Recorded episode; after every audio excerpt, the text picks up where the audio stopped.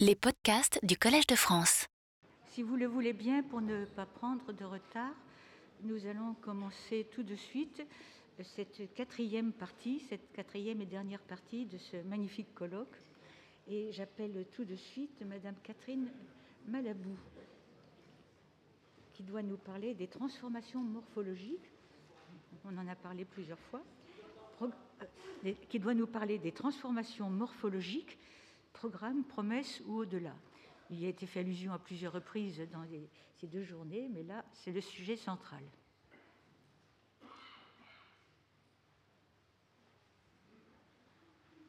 Je, vous remercie beaucoup. Euh, lorsque le professeur Prochance m'a fait l'honneur de m'inviter à ce colloque, il savait bien que je n'étais pas spécialiste de Darwin, et ce n'est donc pas à ce titre que je vais parler aujourd'hui mais il savait que je travaillais depuis quelque temps maintenant sur le concept de plasticité aux confins de la philosophie, de la biologie et des neurosciences. Et c'est à ce titre qu'il m'a convié à exposer aujourd'hui une réflexion libre sur la manière dont la pensée de Darwin rencontre ce concept, ce concept de plasticité. À vrai dire, la pensée de Darwin fait plus que le rencontrer puisqu'une lecture attentive de l'origine des espèces, si l'on s'en tient à ce livre, révèle que la plasticité constitue l'un de ses motifs centraux. Avec la plasticité, nous sommes en effet au cœur de la théorie de l'évolution.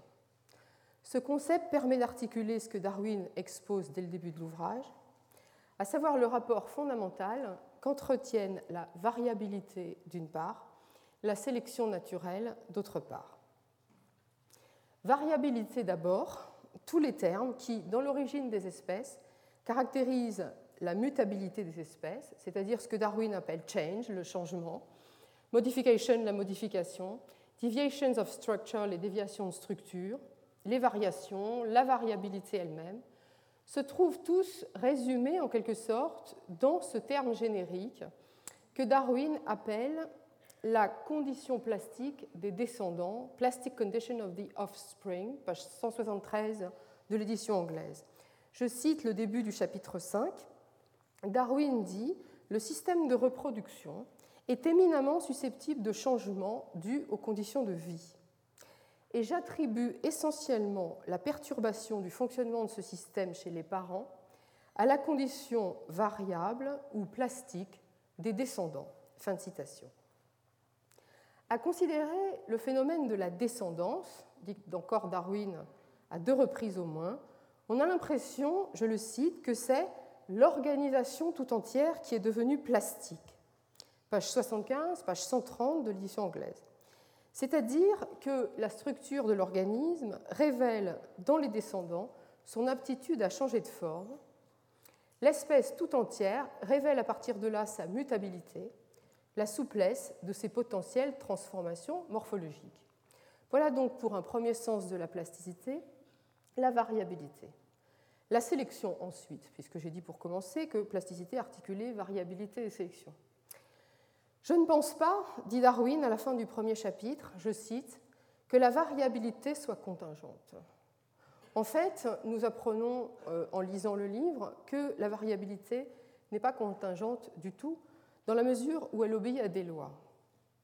Nous ignorons beaucoup de ces lois, poursuit Darwin, mais il y en a une au moins qui nous est connue, celle qui apparaît sans nul doute comme la plus opératoire, la plus effective dans la nature, qui est précisément celle de la sélection. Je cite Darwin, Au-dessus de toutes les différentes causes de changement, je suis convaincu que l'action accumulée de la sélection est de loin le pouvoir prédominant. Dès lors, pour comprendre le rapport entre euh, sélection et variabilité, nous dirons, Darwin nous explique, que la sélection dirige la variabilité. Et nous découvrons là un second sens de la plasticité, qui dit cette fois la prise de forme orientée par la sélection, non pas hasardeuse, nous ne sommes pas dans la nature face à un polymorphisme sans structure ni règle, mais tournée vers la viabilité, la consistance, l'autonomie d'une organisation vivante. La condition plastique, ce que Darwin appelle ainsi, autrement dit l'évolution elle-même, articule donc deux significations de la plasticité. D'une part, la souplesse et la fluidité des formes, ce sont les variations de Darwin. De l'autre, la plasticité comme décision, décision naturelle des formes viables, c'est-à-dire des formes durables, héritables ou héréditaires. C'est sur ce rapport entre variation et sélection que je voudrais réfléchir aujourd'hui, de façon un peu libre, je l'ai dit, pour exposer devant vous quelques-unes des questions philosophiques qu'a soulevé en moi la lecture de Darwin depuis longtemps et que je n'avais jamais encore eu l'occasion de formuler. Selon moi, la leçon fondamentale du darwinisme est que dans la nature, le rapport plastique variation-sélection est précisément plastique parce qu'il n'est pas, à proprement parler, programmé. La sélection, nous le savons chez Darwin, la sélection naturelle, apparaît dans la nature comme un mécanisme bizarrement sans intention sélective. Le meilleur est le plus apte, mais l'aptitude est, on le sait chez Darwin, indépendante de tout jugement de valeur ou de toute réelle téléologie. La sélection naturelle est donc paradoxalement atéléologique parce qu'elle est sans intention. À ce titre, et paradoxalement parce qu'elle n'est qu'un mécanisme, elle est pleine de promesses. Elle est pleine de promesses parce que les formes qu'elle sélectionne ne sont jamais choisies à l'avance et se révèlent être ainsi des promesses de différence, des promesses d'inattendu. Or, et c'est le problème dont je voudrais précisément discuter ici et que je livre à la discussion, il semble que cette plasticité sélective naturelle n'a jamais pu avoir de destin social. On connaît les errements du darwinisme social, qui est tout sauf une théorie de la plasticité. Donc je ne vais pas ici parler de la sélection sociale en général, et je m'en tiendrai ici à un exemple de sélection sociale, c'est-à-dire l'exemple des examens et de la sélection professionnelle, en faisant remarquer que dans le social, à l'inverse de ce qui se passe dans la nature, la sélection des meilleurs, leur promotion par un choix en fonction de leurs aptitudes, de certains caractères, de capacités techniques, semble justement ne jamais connaître aucune plasticité. La condition plastique telle que Darwin l'a décrit est bien, je viens de le rappeler, une articulation de l'identité et de la différence. Identité, parce que les individus sélectionnés sont aptes à se reproduire et s'inscrivent ainsi dans la stabilité d'un type identifiable. Différence, parce que cette identité n'est pas rigide et qu'elle s'obtient précisément de la variabilité. Le génie de Darwin est de montrer que l'identité naturelle est une identité produite par différenciation des structures et des types. Mais justement, là où il y a dans la nature équilibre automatique et aveugle entre les deux, entre identité et différence, il semble qu'il y ait toujours, dans l'ordre social, prédominance de l'identité sur la différence et que l'équilibre soit d'entrée de jeu rompu. Dès que la sélection devient intention de sélection, comme c'est le cas dans, nos sociétés, elle suppose des critères prédéfinis, cette fois programmés, et dès qu'il n'y a plus naturalité ou spontanéité de la sélection, alors la condition plastique est détruite. La grande question que je voudrais poser par rapport à Darwin, c'est alors peut-on considérer que le darwinisme s'arrête décidément au seuil de la société et de la culture? N'a-t-il de sens qu'à l'intérieur de la nature? Ne peut-on considérer que toute destinée sociale précisément le trahit ou justement le dénature? Dans l'ordre social, contrairement à ce qui se produit dans la nature, les singularités, par définition, ne se reproduisent pas, et c'est tout le problème, et il semble que Darwin n'y ait pas répondu. Toute une critique sociologique a d'ailleurs montré, on le sait, que les héritiers ne sont précisément pas concernés par la condition plastique des descendants. Mes remarques iront donc à l'encontre du darwinisme social, qui postule que les meilleurs le sont en quelque sorte par nature. Je voudrais à l'inverse montrer que parce qu'il n'y a jamais de naturalité dans le social, on est obligé justement de programmer la sélection et d'en faire un pur processus de reproduction de l'identique. Après un examen rapide de ces questions, je me demanderai, pour finir, s'il n'est pas malgré tout possible, ce qui serait la chance de notre actualité, de réenvisager à nouveau frais une plasticité de la condition sociale en retrouvant la richesse des variations et des déviations de structure dans la sélection sociale. N'est-il pas possible de penser aujourd'hui à nouveau un équilibre politique et social du rapport variation-sélection, de penser en quelque sorte biomimétiquement, c'est-à-dire en prenant modèle sur la nature, un avenir inédit de la différence. Où en est-on avec Darwin sur ce point aujourd'hui? Pour répondre, je me tournerai en particulier vers les travaux de Jean-Pierre Changeux, en proposant d'examiner si ce qu'il appelle avec d'autres le darwinisme mental ne permet pas justement d'apporter un éclairage nouveau sur le problème, en redonnant au social une certaine souplesse par la grâce d'une condition plastique bien particulière et fondamentale, celle de la plasticité neuronale.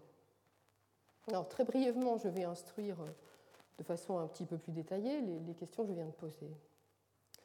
On sait que Darwin part de la sélection artificielle ou technique pour construire le concept de sélection naturelle.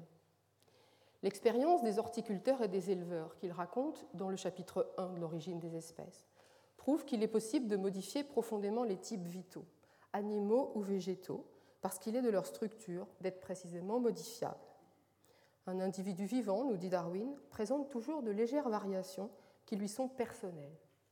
Si l'éleveur veut obtenir un certain type, des moutons à laine plus épaisse par exemple, il sélectionne, choisit parmi les jeunes, ceux qui présentent le caractère souhaité de la manière la plus remarquable et il les isole.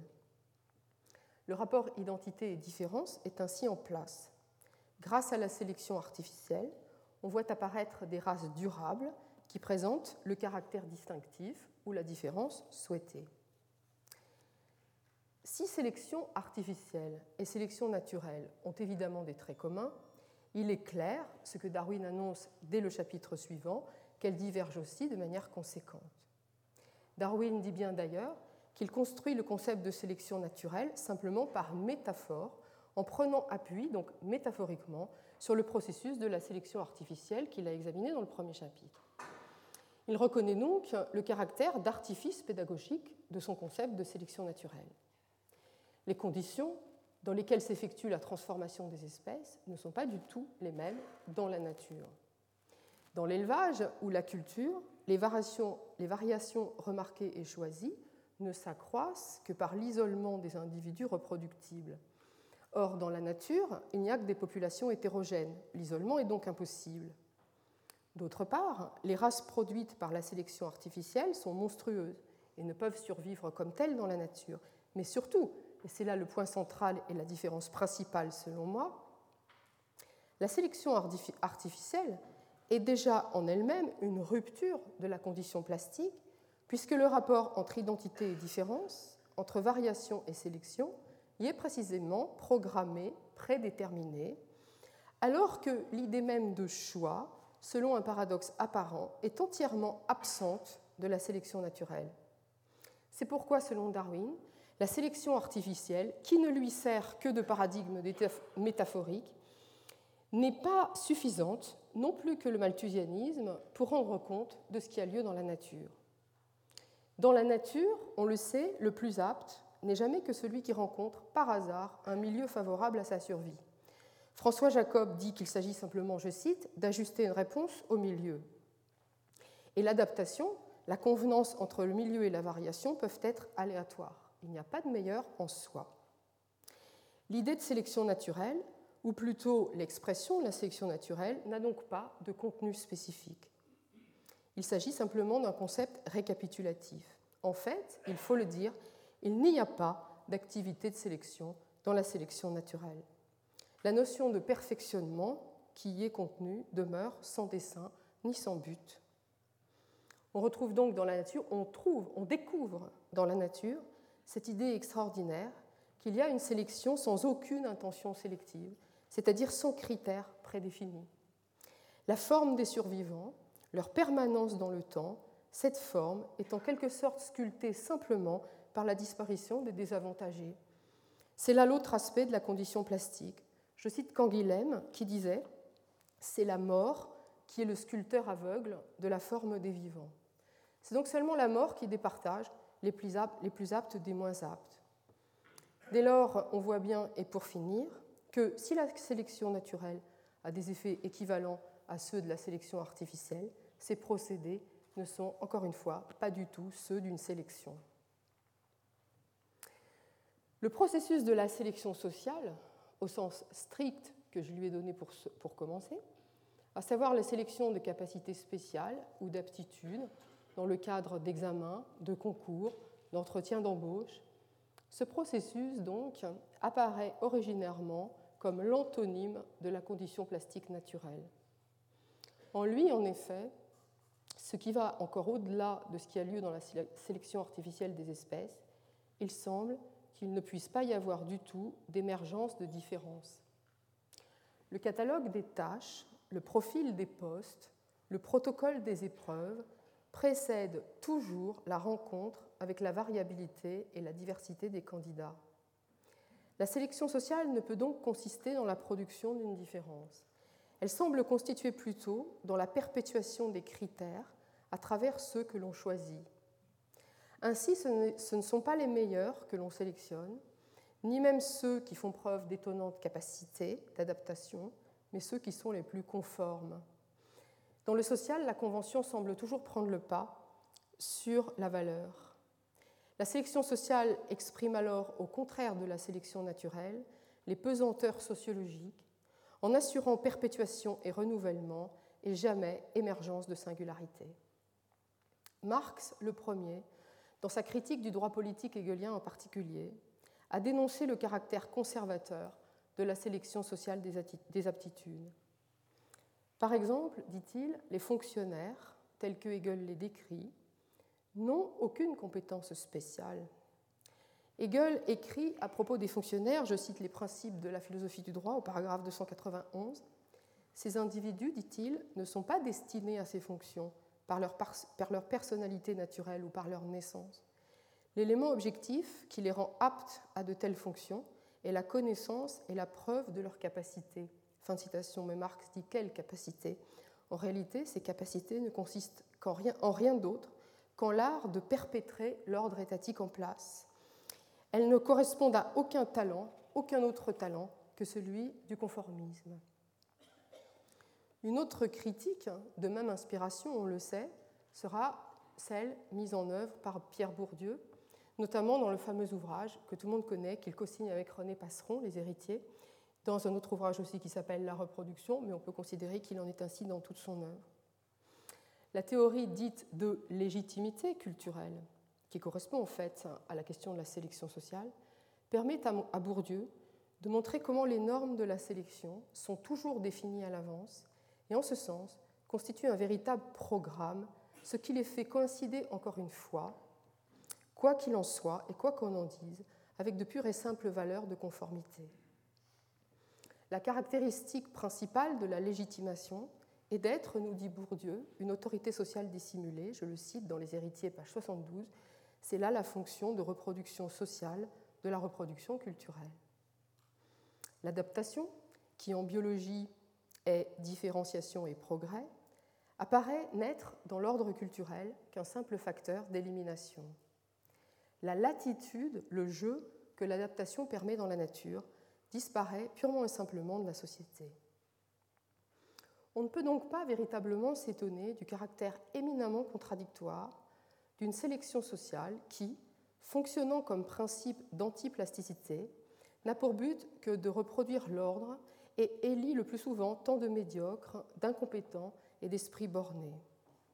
Qui d'entre nous n'a jamais été choqué par l'injustice d'un tri qui ne retient que les individus les plus conformes et jamais les plus singuliers? Qui n'a jamais eu le sentiment que la sélection sociale n'était en effet qu'un programme, jamais une promesse, et que les transformations morphologiques de la société n'étaient au fond que les agents de sa reproduction La question qui se pose est alors celle de savoir si un tel destin de la sélection sociale est une fatalité, ou bien si, comme je le disais pour commencer, la sélection peut, dans l'ordre politique, rejoindre d'une quelconque façon la condition plastique naturelle. Comment assurer, dans l'ordre social, l'équilibre entre variation et sélection, l'avenir de la différence, la promesse de l'inattendu, en sachant en effet que, dans l'ordre social, le singulier ne peut pas se reproduire Comment, en quelque sorte, donner à Darwin son destin social, un destin social digne de ce qu'il a annoncé dans l'origine des espèces? Il n'y aurait pour cela qu'une seule solution. Il faudrait que l'identité, la ressemblance, la détermination des critères ne préexistent pas à la sélection elle-même. Ce serait alors la condition plastique retrouvée. Mais le problème que nous avons dans la société est bien de savoir comment est-il possible de ne pas identifier la différence à l'avance. Le seul philosophe à avoir tenté de penser ce problème jusqu'à présent est Nietzsche. Il est vrai que jusqu'à une époque très récente, la doctrine de l'éternel retour a été la seule tentative de réponse à la question de cette non-identification préalable des différences sélectionnées. La sélection des Nietzsche est un retour, mais c'est un retour qui ne revient jamais au même. C'est, dira Deleuze dans son livre Nietzsche et la philosophie, une répétition, mais une répétition productrice de différences, et jamais une duplication de l'identique. Je cite Deleuze, L'éternel retour est l'être de la différence. Ce qui se répète, ce qui est élu, est donc le singulier. Je cite encore Deleuze, La différence et l'identité ne préexistent pas au retour de ce qui revient, il ne qualifie pas d'abord ce qui revient. C'est dire que la sélection dont on parle ici, dans son processus de répétition, de cercle, produit ses propres critères à mesure qu'elle opère. Elle devient alors ainsi sensibilité à la validité, à la viabilité des différences. L'exemple qu'en donne, par excellence Nietzsche est la musique. La musique authentique, nous dit-il, est celle qui ouvre à l'infinité de ses interprétations. Chaque interprète renouvellera, répétera le destin de cette musique sans critères prédéfinis. Les interprètes seraient ainsi dans l'ordre social l'équivalent des descendants dans l'ordre naturel. Mais comment retrouver dans ces propos la préoccupation darwinienne telle que je l'ai présentée pour commencer Donc, euh, dans l'introduction, j'ai dit que je me tournerais pour finir vers l'espoir réel que peut représenter, selon moi, dans ce domaine, la, théorie élaborée entre autres donc par Jean-Pierre Changeux, euh, théorie dite du darwinisme mental, ou encore la théorie de l'épigenèse par stabilisation sélective des synapses. On retrouverait ici, grâce à cette théorie, en quelque sorte le mouvement de l'éternel retour dans la nature. C'est-à-dire qu'on retrouverait, on réintroduirait une pensée de l'éternel retour dans la biologie. Changeux nous invite à distinguer entre ce qu'il appelle l'enveloppe génétique, qui contient les données du programme, et ce qu'il appelle donc la variabilité épigénétique des individus. Variabilité qui dépend pour une part essentielle des influences du milieu, de l'éducation et de l'expérience. L'épigénétique a ainsi l'intérêt pour nous d'être le cœur, le croisement de la nature et de la société. Des mécanismes darwiniens non génétiques de variation-sélection, nous dit-il, permettent d'éliminer d'un côté, de stabiliser de l'autre certaines configurations synaptiques. Ces dernières, étant analogues aux plus aptes dans l'évolution, permettent de comprendre comment la mémoire des expériences acquises se perpétue dans le cerveau sous forme de traces neuronales stables. Ce sont précisément ces mécanismes d'acquisition, fondés sur le développement progressif de la connectivité cérébrale d'abord, sur la sélection de variables synaptiques en nombre quasi infini ensuite, qui permettront, au-delà de l'individu, de rendre compte de l'existence des objets rationnels, ce que Changeux appelle le vrai, des objets moraux, ce qu'il appelle le bien, des formes esthétiques, ce qu'il appelle le beau. Comment comprendre en effet que certaines formes culturelles prévalent sur d'autres Eh bien, la réponse en est cette sélection synaptique qui fonctionne, comme le disait Darwin, sans critères prédéfinis. C'est précisément cette structure épigénétique du développement cérébral qui est connue sous le nom de plasticité neuronale. Changeux propose d'ailleurs d'abandonner purement et simplement la notion de programme génétique pour insister sur une stratégie évolutive complexe au sein de laquelle les formes culturelles, les œuvres, mais aussi, comme on disait, nos talents, nos aptitudes, sont sélectionnées et stabilisées sans critères prédéfinis.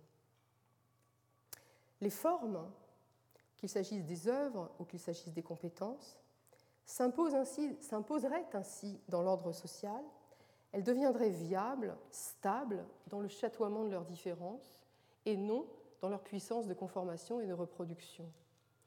En effet, on ne connaît pas la raison des stabilisations des configurations synaptiques, pas plus qu'on ne connaît les raisons qui, président, au travail de la sélection naturelle.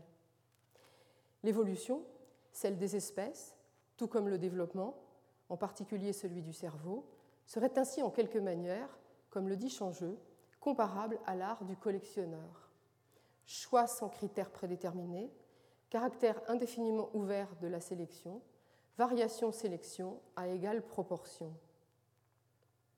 Si, comme je le crois, cette théorie du darwinisme mental est valide, elle peut nous aider à postuler que les formes qui s'imposent dans une culture, celles des œuvres donc, mais aussi celles des talents, ne le doivent qu'à une rencontre aveugle entre un certain hasard et une certaine force interne dont aucun programme, aucune présélection sociale ne peuvent par avance décider.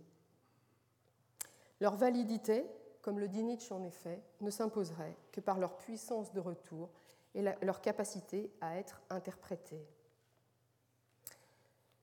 Je termine sur, cette considération. Ce matin, Jean-Michel Besnier rappelait que le darwinisme n'est pas une puissance d'anticipation, mais je me demande quand même si la possibilité d'une condition plastique sociale c'est-à-dire d'une condition plastique des formes, des habitus, des talents, qui serait aussi la condition plastique de nos descendants, ne serait pas, comme cela apparaît aujourd'hui avec la théorie du darwinisme mental, ne serait pas la promesse que nous réservait Darwin, qui savait peut-être qu'un jour, l'épigénétique excéderait tous les programmes et irait même au-delà de la forme banale des promesses. Voilà, je vous remercie de, de votre attention.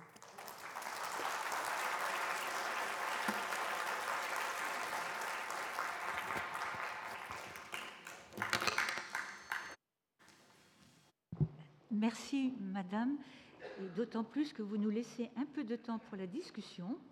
Euh, euh, et je, laisse la parole tout de suite à l'auditoire et aux questions qui vont se poser. il y en a une tout de suite à ma droite.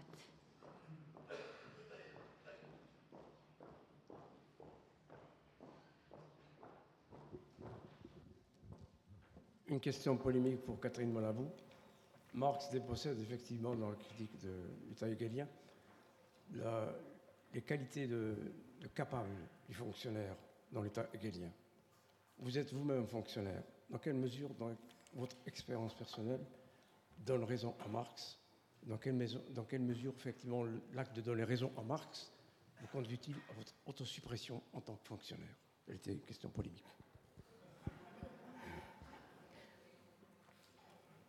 Écoutez, je ne peux pas vous répondre vraiment parce que ce serait engager trop d'expérience intime. Mais la seule chose que je peux vous dire, c'est que, évidemment, cet exposé euh, exprime euh, quelque chose d'extrêmement. Oui, mon expérience objective de fonctionnaire. Il est évident que ce travail, euh, cette petite réflexion que je viens de livrer, elle est extrêmement autobiographique. Hein. C'est-à-dire que si je n'avais pas senti euh, dans, ma vie que effectivement la condition de fonctionnaire euh, est une pure et simple condition de répétition, je n'aurais pas euh, fait cet exposé. Maintenant, je ne sais pas s'il faut s'apesantir là-dessus plus avant.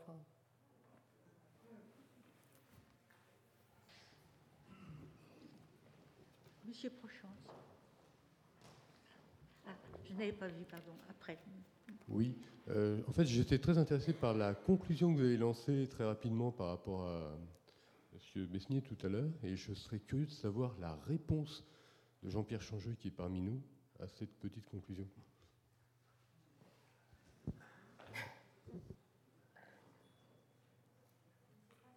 Si Jean-Pierre Changeux veut répondre tout de suite, ou si c'est Mme Malabou qui va répondre. Et en tout cas, M. Prochant avait demandé la parole. Alors là, non, mais j'ai rien à répondre, puisqu'en fait, ça n'était pas vraiment une question.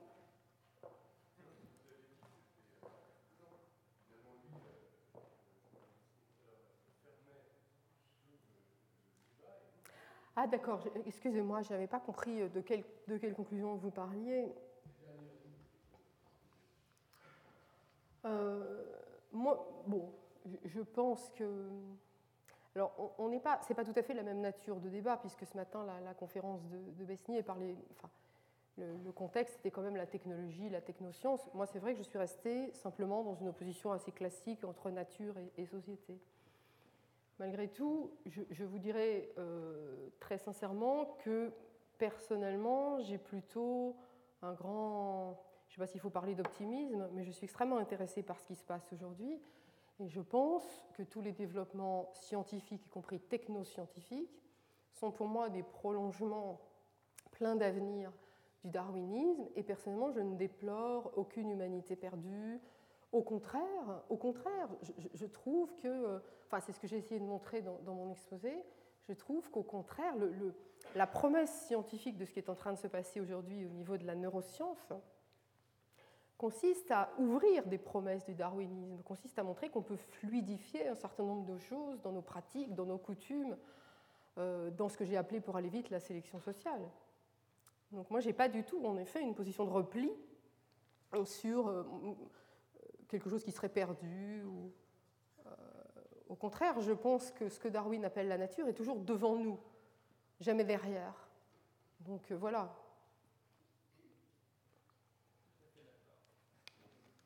Monsieur Prochance Oui, oui j'avais une, question qui en même temps apparaît une, une, explication de votre part.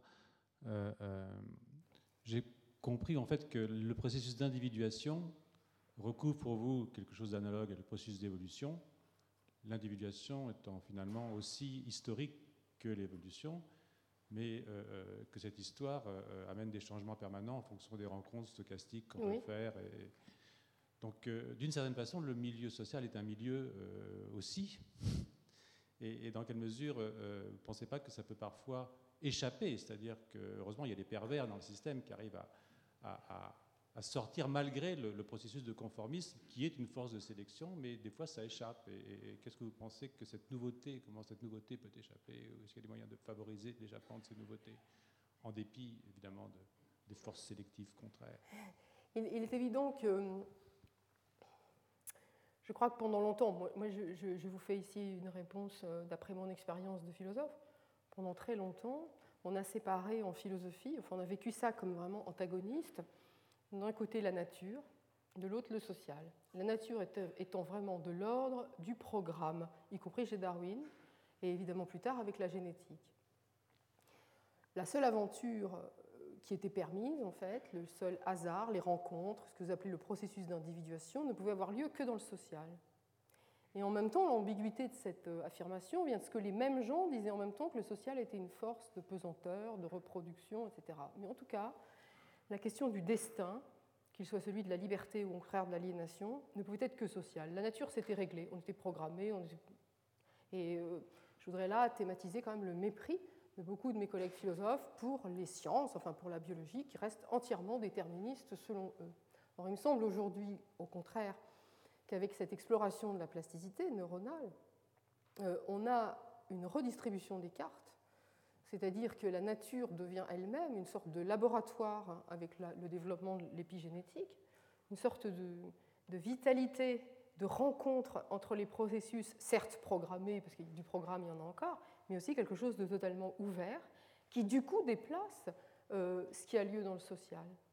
Et ce qui m'intéresse dans cette notion d'épigénétique, c'est qu'elle est vraiment au croisement des deux.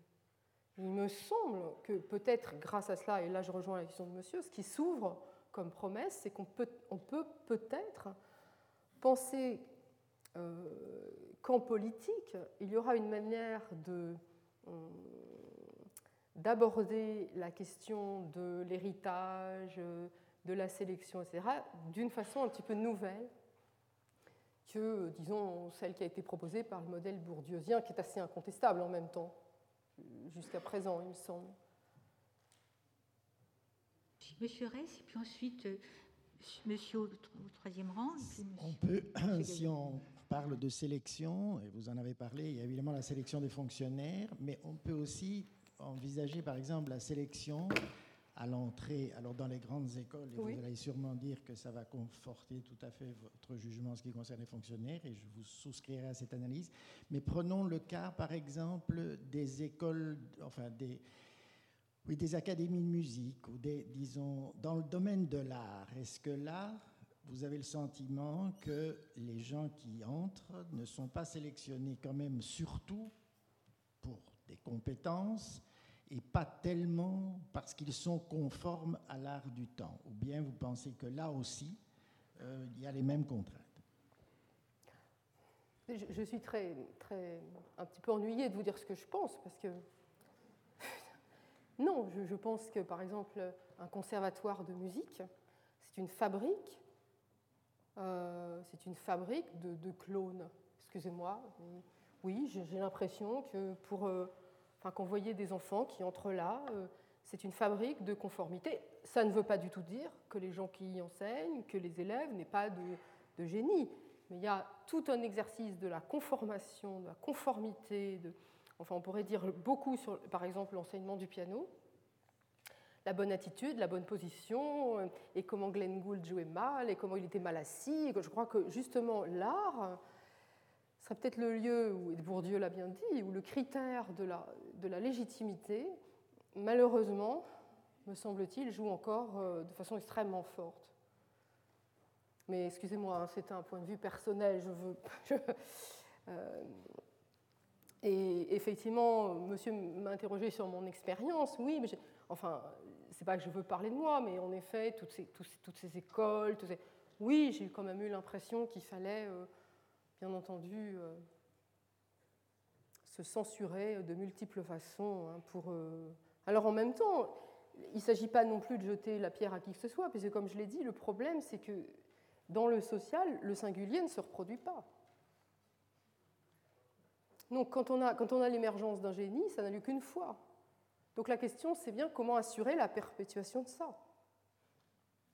C'est une vraie question. Moi, je ne condamne personne. Il n'y a peut-être pas d'autre solution que, d'imposer aux gens euh, un certain cadre.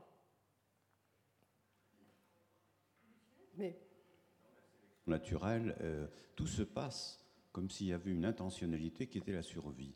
Et d'autre part, euh, dans la sélection naturelle, euh, si on prend par exemple les cellules souches qui se multiplient extraordinairement, leur multiplication est modulée par, par, par, l'environnement, et contrairement aux cellules cancéreuses qui se multiplient anarchiquement et sans but précis. Alors là aussi, tout se passe comme s'il y avait une intentionnalité euh, du côté des cellules normales et pas du côté des cellules cancéreuses. Qu'en pensez-vous? Si j'ai bien compris, parce que bon, moi je ne suis pas spécialiste de la question, si j'ai bien compris, euh, la santé n'est pas intentionnelle. Je crois que c'est un équilibre, enfin je ne sais pas ce qu'en diraient les, spécialistes, mais je crois que euh, lorsque Canguilhem parle du normal et du pathologique, la norme qui est contenue dans le normal n'est pas une norme téléologique n'est pas une norme avec un contenu. Euh, si je me souviens bien, qu'est-ce qu'il disait être, en bonne santé, c'est pouvoir tomber malade et s'en relever, c'est tout. La santé est un, concept vide d'une certaine façon. On ne peut pas exprimer un but, qui, on ne peut pas donner un contenu vraiment objectif et positif à la santé, me semble-t-il. Il n'y a pas d'intention à ce niveau-là. D'ailleurs, on peut dire que sur le plan de la sélection naturelle, c'est la cellule cancéreuse qui gagne. C'est-à-dire que au fond, dans la compétition, c'est elle qui est la mieux adaptée, euh, mhm. le plus, malheureusement, le plus souvent, euh, dans la plupart des cas. Donc, de ce point de vue, je pense qu'elle est, plus adaptée que les autres.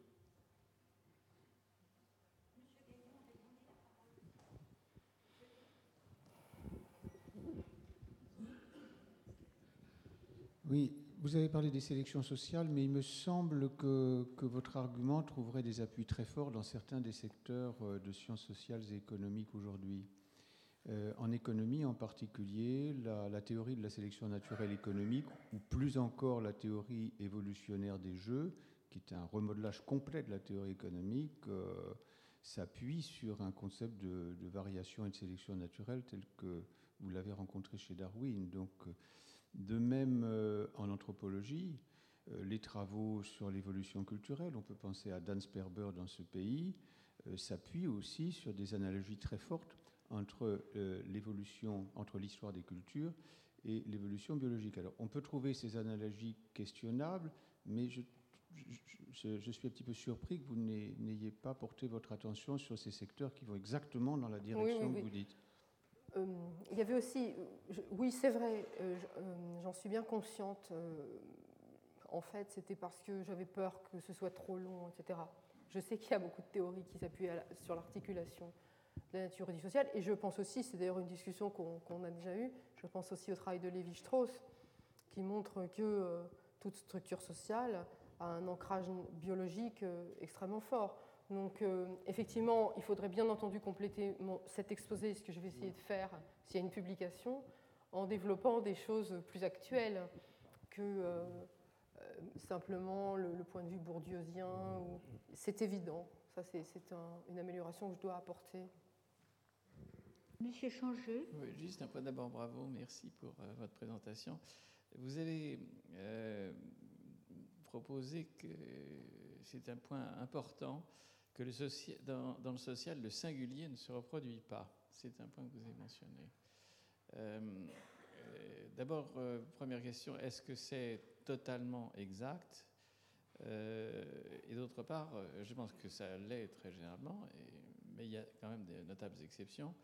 Et la deuxième question, c'est pour quelle raison pensez-vous que justement le singulier ne se reproduit pas?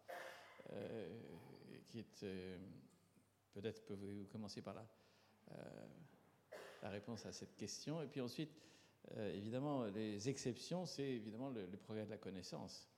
C'est-à-dire que euh, je ne sais pas si le fait qu'il y a une connaissance scientifique qui progresse, c'est peut-être justement une notable exception à, cette absence de reproduction du singulier que vous mentionnez.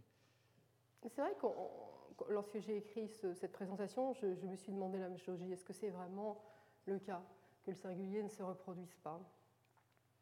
Euh, Je pense que c'est fondamentalement exact, mais il y a euh, heureusement des exceptions. Mais bah, pour quelle raison? On touche là au cœur du problème, mais c'est vrai, pour vous répondre par un exemple, parce que c'est une grande question, il nous faudrait du temps pour en parler. Mais regardez, par exemple, si on prend ma discipline, la philosophie, bon, tous les philosophes un peu importants, on va dire presque tous, si on, si on prend Descartes, euh, par exemple, mais pratiquement tous, Rousseau, etc., sont des gens qui, euh, comme vous savez, ont toujours été totalement en marge de l'institution, n'ont jamais, ne se sont jamais, n'ont jamais eu de postérité institutionnelle, je veux dire, n'ont jamais eu dans l'ordre social de réplique. Alors, en même temps, leur système, leur pensée a bien eu une forme de reproduction, puisqu'on les étudie toujours aujourd'hui. Mais est-ce qu'on ne les étudie pas toujours forcément dans un esprit de répétition, de normalisation, que eux-mêmes, dont eux-mêmes ils ont été exclus? Dire, Comment expliquer, à la limite je pourrais vous renvoyer la, la question, comment expliquer que des esprits... Alors le progrès de la connaissance scientifique c'est un peu différent, ça ce sont des idées, mais si on prend des individus, parce que c'est bien comme euh, disait M. Prochant, c'est bien ça qui est en question. Si on prend la question d'individu, comment expliquer que tout individu qui, en effet, euh, dépasse la norme, sorte du rang, comme on dit, comment se fait-il qu'il n'ait pas de postérité institutionnelle? Comment se fait-il que la plupart du temps, il soit obligé de s'exiler, de trouver d'autres sources de revenus que ceux du fonctionnaire Enfin, on aurait quand même des tas d'exemples. Donc, mais c'est un vrai problème. Je dis, je dis pas, je critique encore une fois personne. C'est un vrai problème, c'est à dire qu'il n'y a pas de, il n'y a pas de reproduction immédiate possible de la singularité. Écoutez, je crains que nous soyons amenés à interrompre. Pour une fois, nous avons eu un vrai débat parce que vous nous avez laissé le temps de l'avoir, ce qui est une très bonne chose. Et j'appelle maintenant Madame Lorraine Daston.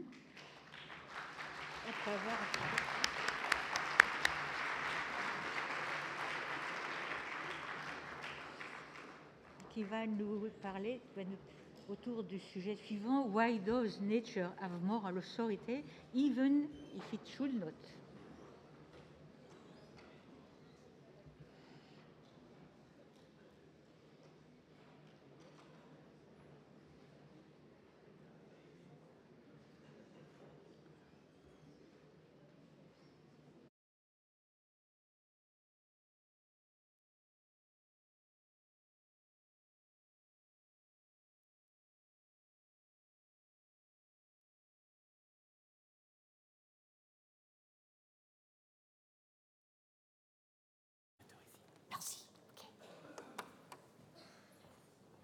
D'abord, je voudrais remercier les organisateurs du colloque pour l'invitation et surtout les autres conférenciers pour la présentation vraiment passionnante. Euh, je suis historienne des sciences et pour moi c'est un vrai festin. Et je voudrais aussi m'excuser euh, auprès du public euh, pour ne pas faire ma présentation en français, mais peut-être après avoir entendu mon français, c'est un soulagement. En tout cas, euh, je vais parler en anglais, mais très lentement. Et bien entendu, on peut discuter après, soit en anglais, soit en français. Since the beginnings of modern evolutionary theory in the mid 19th century, there have been two opposed views amongst evolutionary theorists themselves about the relationship between evolution and ethics. And the first is Darwin's own. Um, he writes in The Descent of Man and Selection in Relation to Sex in 1871 the following proposition seems to me in a high degree probable, namely that any animal whatever endowed with a well marked social instinct would inevitably acquire a moral sense or conscience as soon as its intellectual powers had become well developed, or nearly as well developed as in man. So, on this view, we could expect evolutionary theory to tell us a lot about the origins, the development, and the content of human ethics. The second view is that of Thomas Henry Huxley, already quoted by Anne Fagot-Largeault yesterday, um, writing about 20 years later in Evolution and Ethics. Normally, Huxley was Darwin's vigorous defender, but not in this case. He writes Let us understand, once and for all, that the ethical progress of society depends not on imitating the cosmic process, still less in running away from it, but in combating it. So, in Huxley's view, human ethics represents a rupture with the natural processes of evolution. It would not only be futile, it would actually be wrong to try to learn anything from evolutionary theory about ethics.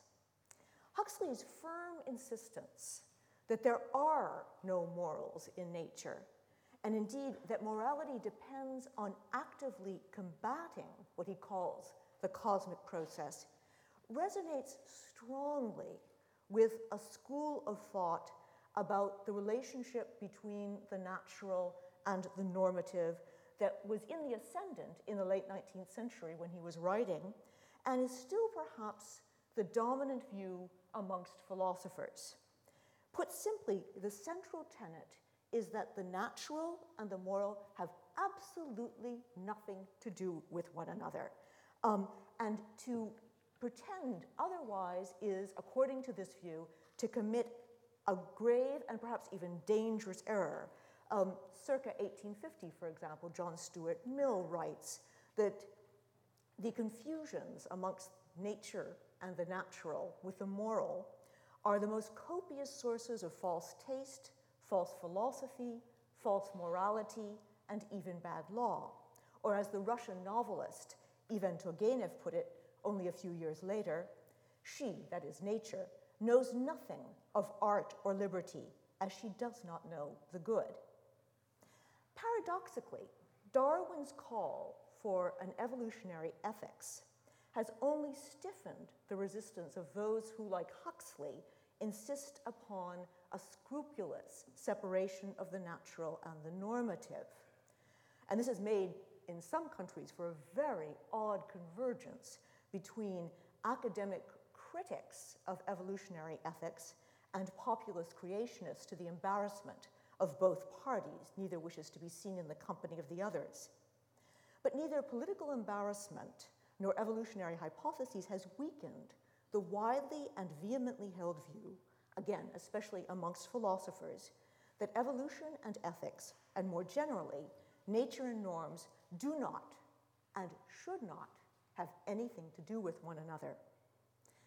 Yet, a glance in the daily paper suffices to show that nature's authority is endlessly invoked in moral arguments. And depending on what language you're reading your daily paper in, those arguments will differ. So if you're reading in English, for example, you will read that homosexual unions are condemned because they are unnatural. If you are reading your daily paper in French, you may read that genetically modified organisms may be safe, perhaps even tasty, but they are wrong because they are contre nature. If you are reading in German, you will read that mothers who enroll their infants in a creche are unnatural mothers, widernatürliche Mutter. Whatever philosophers may preach about the fallacy and confusing is and ought, the charge unnatural has lost none of its moral sting. So the question I want to ask here is a very simple one. Why do human beings in many different cultures and epochs pervasively and persistently look to nature as a source of norms for human conduct?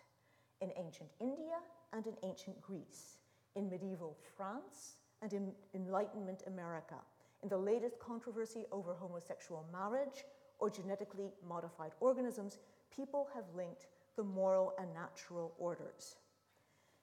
My question is if this is a mistake, why do we keep committing it? Why is this error so irresistible? I don't think that the answer to this question lies just in a, an account of popular error, vestigial religious beliefs, or sloppy habits of thought. This is not simply a case of mass irrationality, but rather of a very human form of rationality, and hence I would suggest the subject of a philosophical anthropology. And what I mean by a philosophical anthropology, as contrasted to a biological or a cultural anthropology, is a reflection about how being the kind of species we happen to be, that is, a species that has distinctive cognitive and sensory capacities, bears on certain philosophical questions, as, for example, the relationship between the natural and the normative. My line of inquiry will be to excavate the sources of the intuitions that propel our search for values in nature.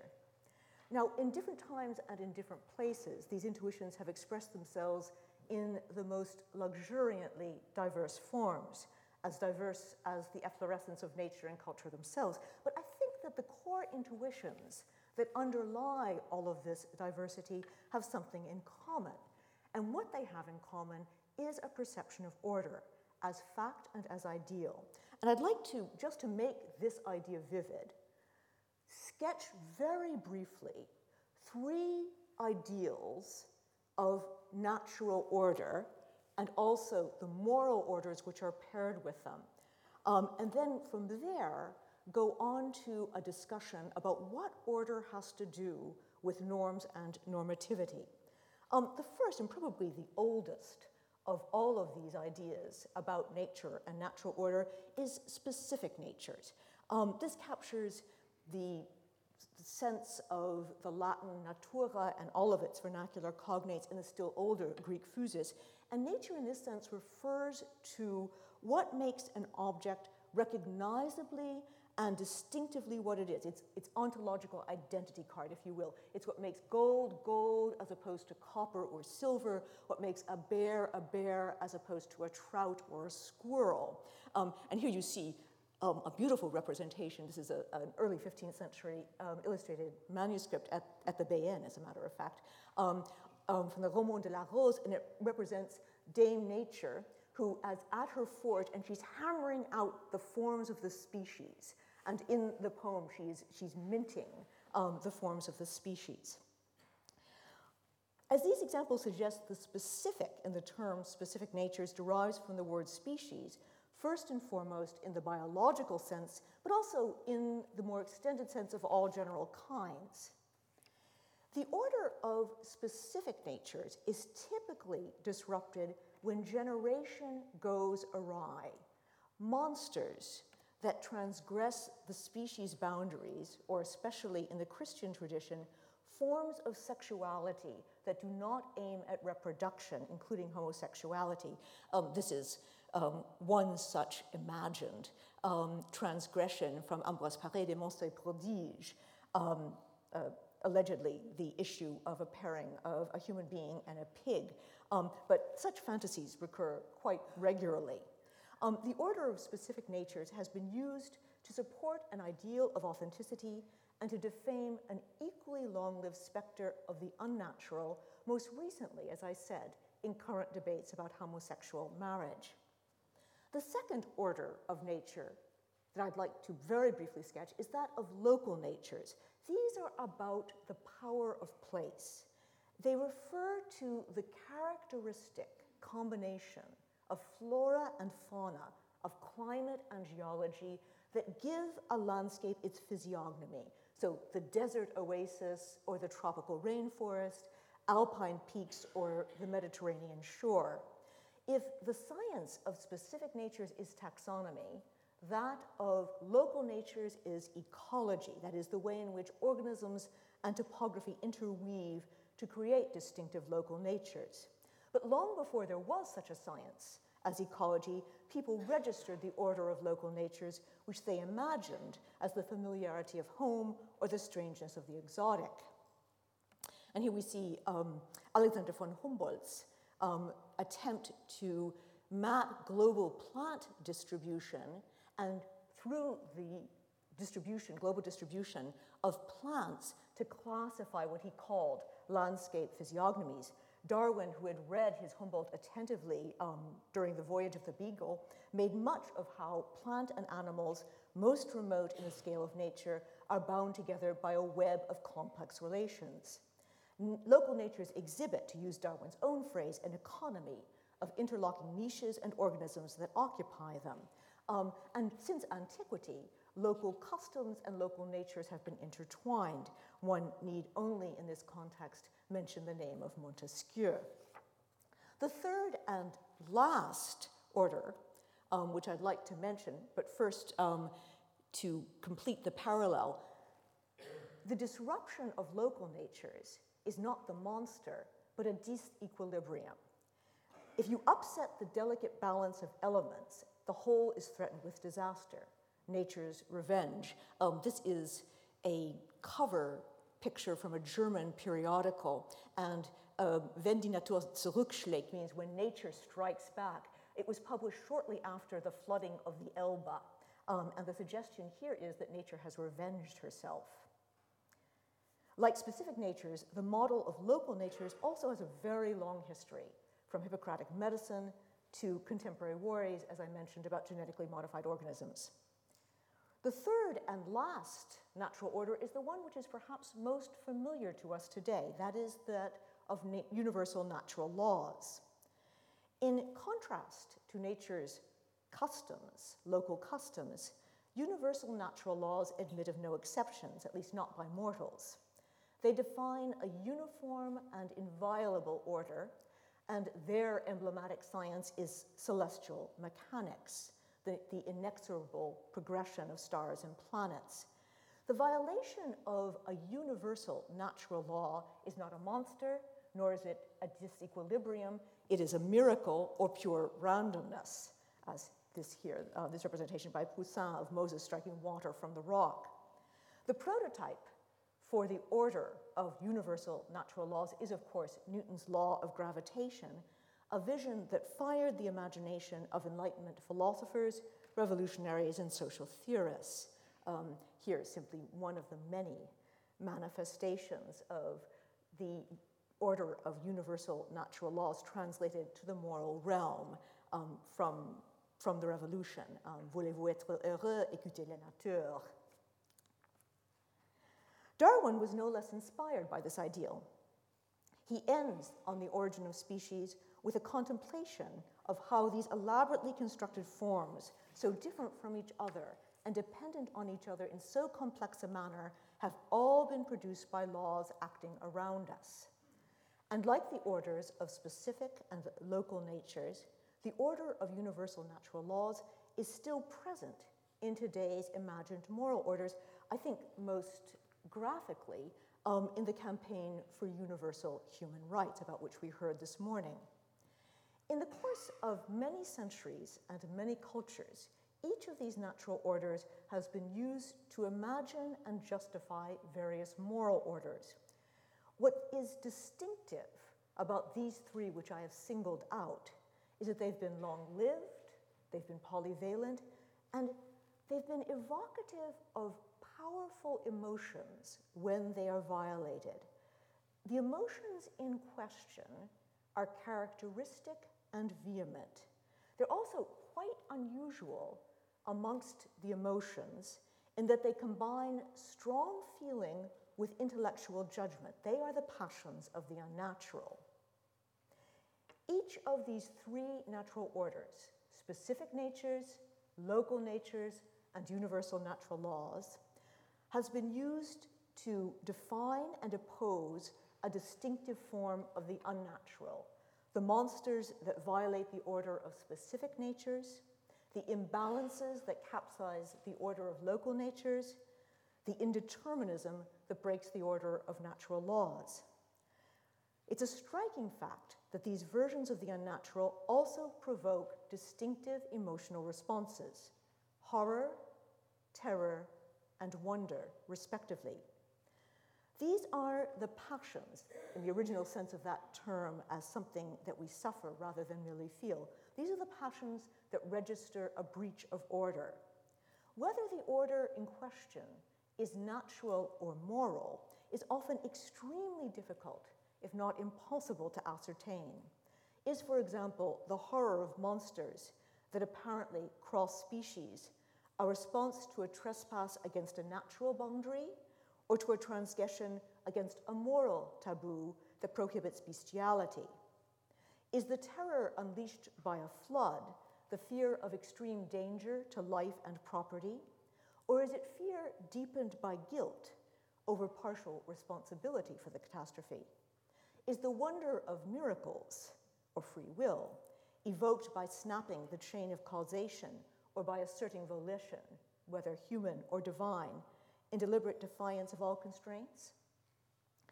Even to pose these questions as either or choices seems strained, it is very characteristic of these passions that they blur the distinction between the moral and the natural.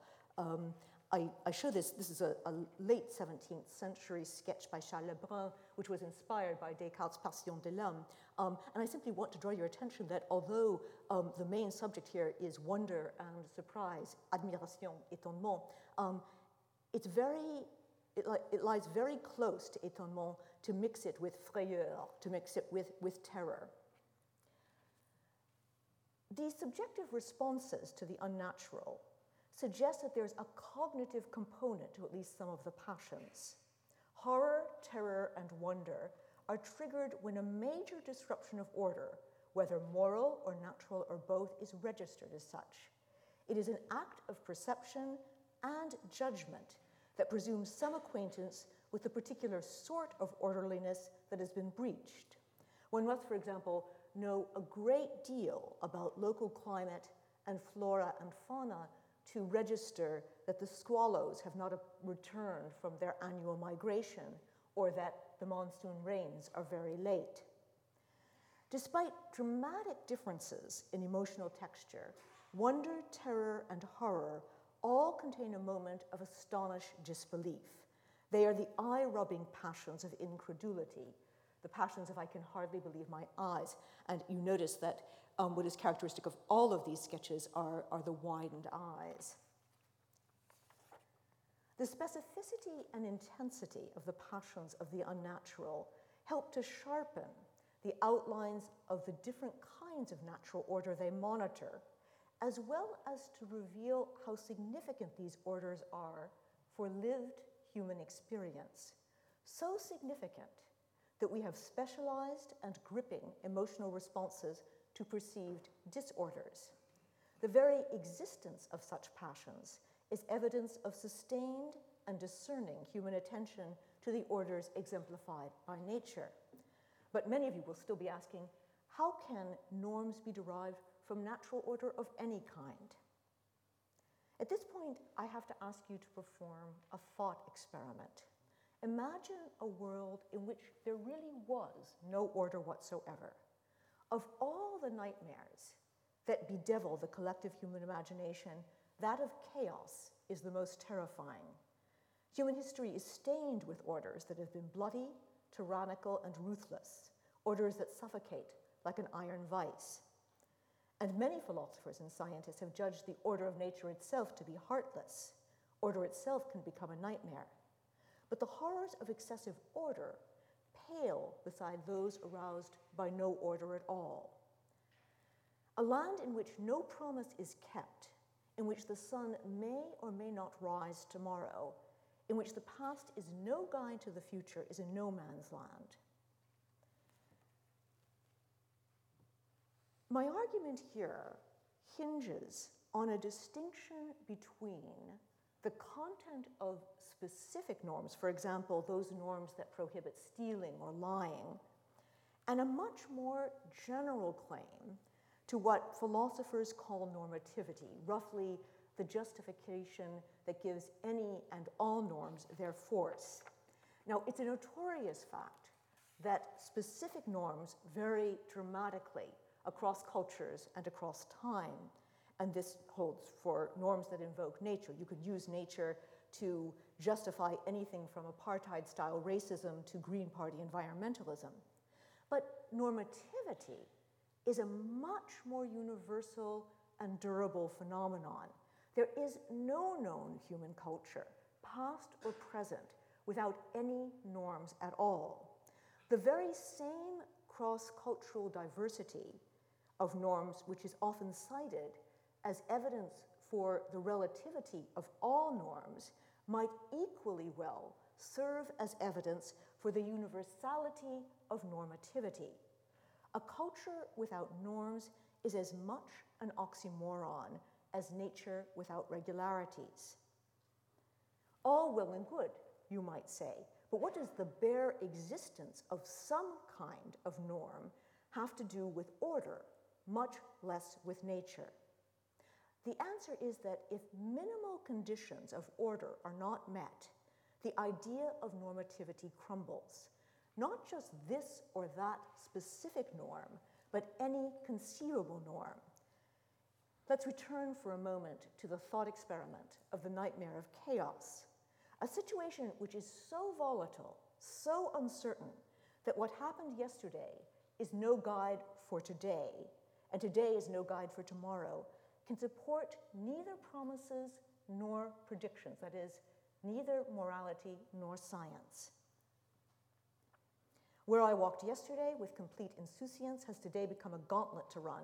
The neighbor who is now my friend may become my enemy, and the day after tomorrow, be my friend again. The seasonal rains that sustain the crops may or may not come. No one, nothing can be relied upon. Normativity itself has no traction without some kind of order.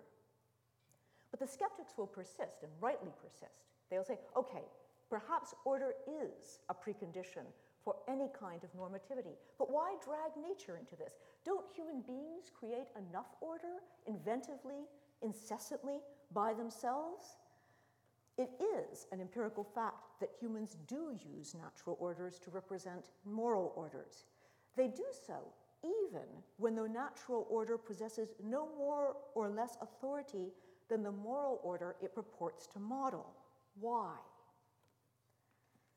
There are two reasons why I think nature serves as our best source of models for orders, both moral and natural. First, nature is everywhere and always on display, available and familiar. It requires no creative labor to fabricate these models, although it takes great ingenuity to craft persuasive analogies between, for example, um, beehives and monarchies, or between the inexorable march of the sun along the ecliptic and the justice of the law courts. A serviceable model must be thing like, an object that can be contemplated publicly as well as privately, accessible to the senses as well as to the intellect, and possessed of a kind of sharp edged solidity that you could stub your toe against. Whereas social orders are notoriously difficult to locate, um, I believe it was Margaret Thatcher who notoriously inquired, Where is society? Um, they're also notoriously difficult to study in their detailed workings, all that obscure talk about conscience collective and the invisible hand. In contrast, the natural orders used to model them are as obvious as rocks. though often just as opaque in their causes and composition. I'll just give you one very famous example. This is when um, it was finally realized that um, the king bee of Aristotle's um, biology was in fact a queen, although they have not changed Rex to Regina here. But the beehive analogy of human society is very ancient and still ongoing.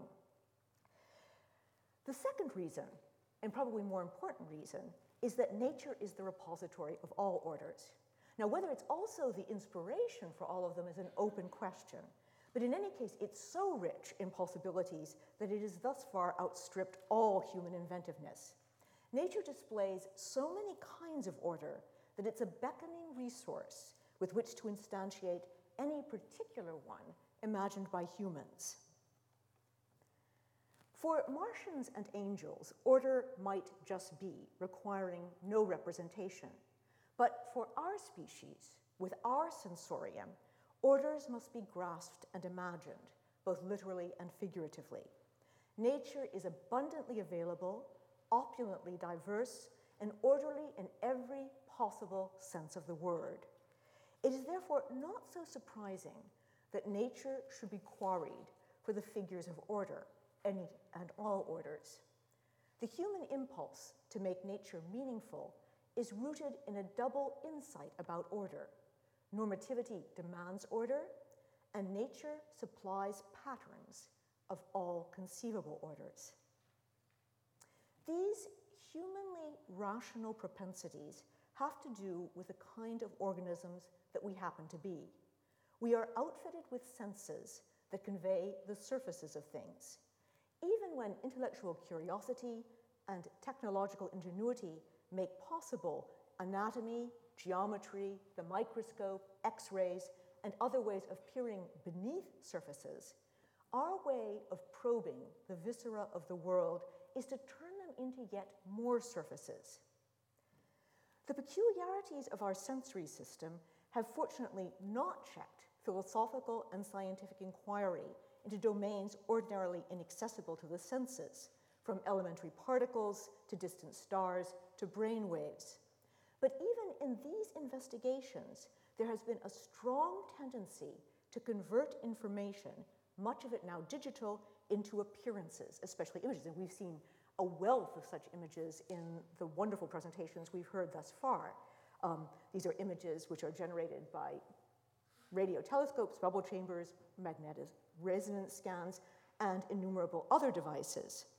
I would only remind you, and this image is deliberately pixelated, that this image has been created from numbers. It has been created for the human sensorium, not because there's anything intrinsically visual about the electromagnetic radiation being transmitted from a distant galaxy. When Plato attempted to wean his readers from their addiction to appearances in the Republic, the only way he could make his point was to make a myth about more appearances. The shadows in the cave cast by the equally phenomenal, if occluded, objects outside in the daylight. For beings like us, its appearances all the way down. We're not content to receive appearances, we want to make them as well. To be fully real for us, a thing must appear. And this imperative holds for the very real moral orders devised by humans as well as for the artifacts they paint, build, mold, and forge. How to make a moral order appear? In principle, any surface, artificial or natural, will do. And there certainly are examples of both sorts of, of models. Um, we have the ideal society figured not only as beehive, but also as clockwork. But in practice, it is natural surfaces that preponderate in our experience by their sheer diversity and inescapability.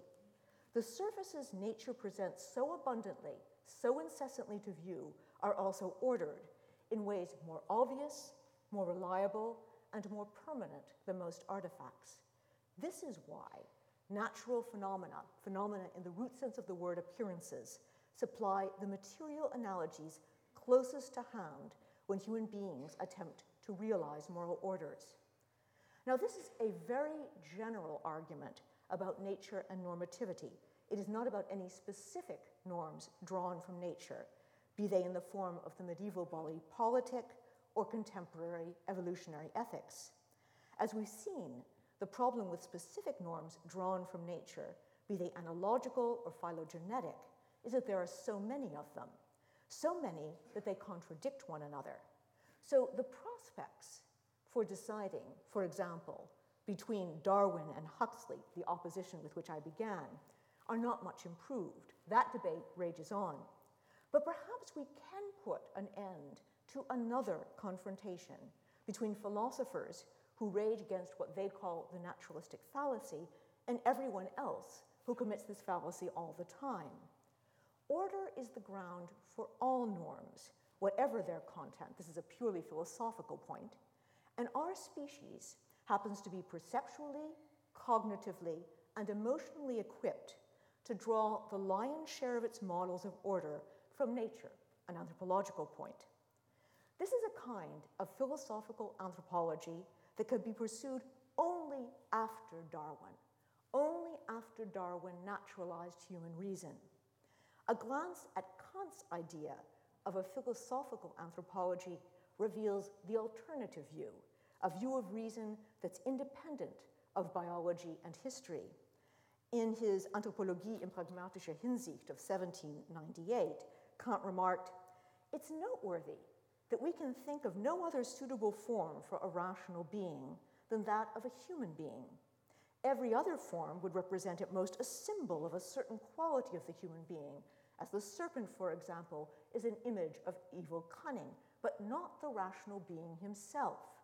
Therefore, we populate all other planets in our imagination with nothing but human forms, although it's very probable that they may be formed differently given the diversity of the soil that supports and nourishes them and the different elements of which they're composed.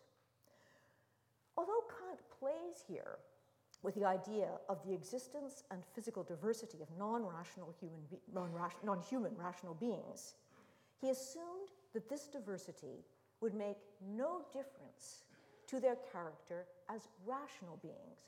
It doesn't matter whether they're rational Martians or rational angels, reason was reason everywhere in the universe. Darwin, at least implicitly, offers an alternative to this brand of Kantian philosophical anthropology. It matters to reason, not just to sensibility, not just to psychology, what kind of species we are.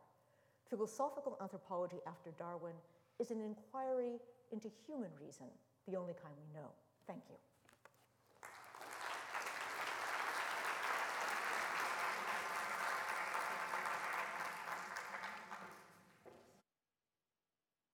Merci beaucoup, Madame, pour ce remarquable, remarquable exposé, si remarquablement illustré par ailleurs. Et je pense qu'il va y avoir un certain nombre de questions. Euh, nous avons 6 à 7 minutes de débat possible.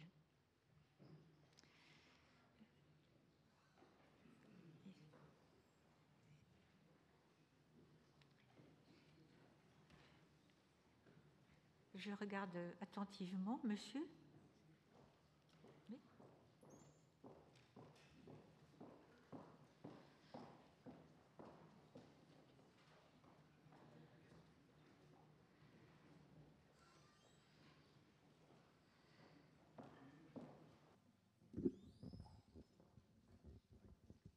Je vais poser ma question en français. Euh, il semble qu'il y ait une activité humaine qui ne cherche pas euh, à trouver la norme ou l'ordre dans la nature, c'est les mathématiques.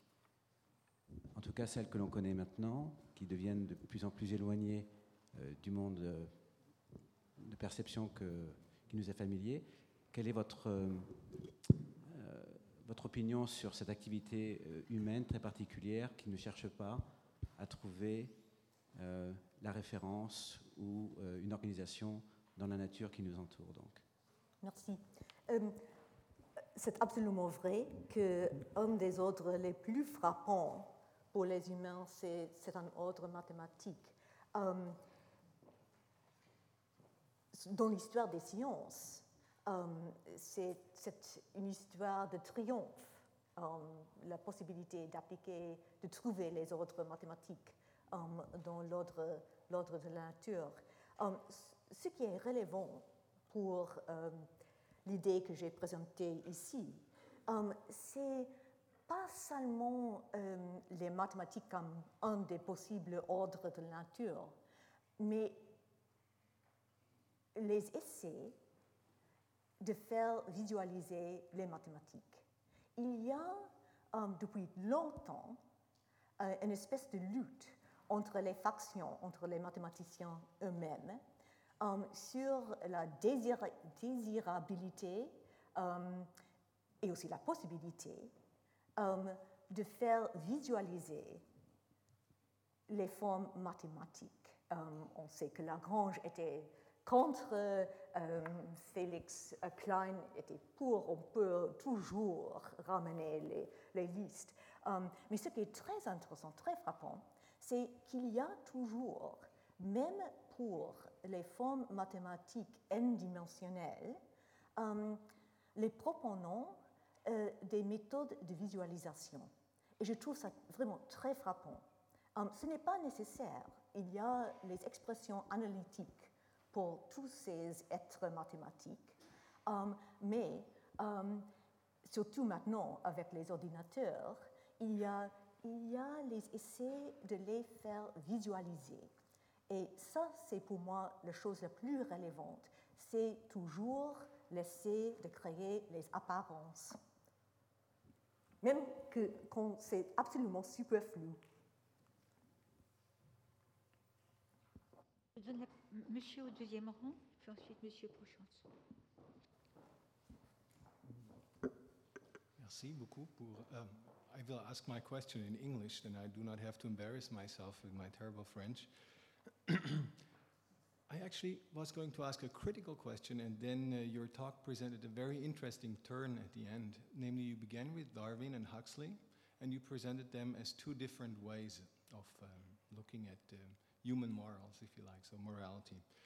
And the critical question I was going to ask is Isn't there a silent correspondence between the kind of philosophical anthropology that you try to formulate and the normative projects that were derived from nature, from projecting human values into nature and then discovering them in nature and presenting them as moral facts according to which we have to live. But then uh, you reconciled this, uh, this uh, seeming um, contradiction by speaking about a post Darwinian philo philosophical anthropology and I was wondering if you could briefly elaborate on that, on that possibility, because it seemed, it seemed to bring together Huxley and Darwin in a very interesting way. I'll try. Um, so the idea is that um,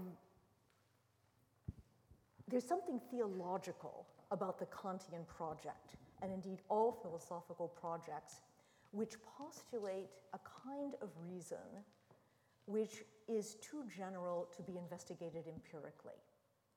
And the spirit of this inquiry, a very tentative inquiry, um, is that reason should be investigated empirically, and that it should be a reason which, a form of rationality, which, like everything else, is contoured to our own species.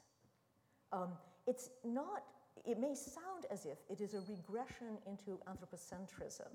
It is not. It is rather um, quite the contrary. It's an admission that we are one species amongst many and that it matters to us um, what particular kind of phylogenetic history we have, and especially the corporeal outcome of that phylogenetic history. Um, on this account, it would be perfectly possible to expand this account and to imagine um, reasons, forms of rationalities of other species. Monsieur Prochiantz, vous avez la parole.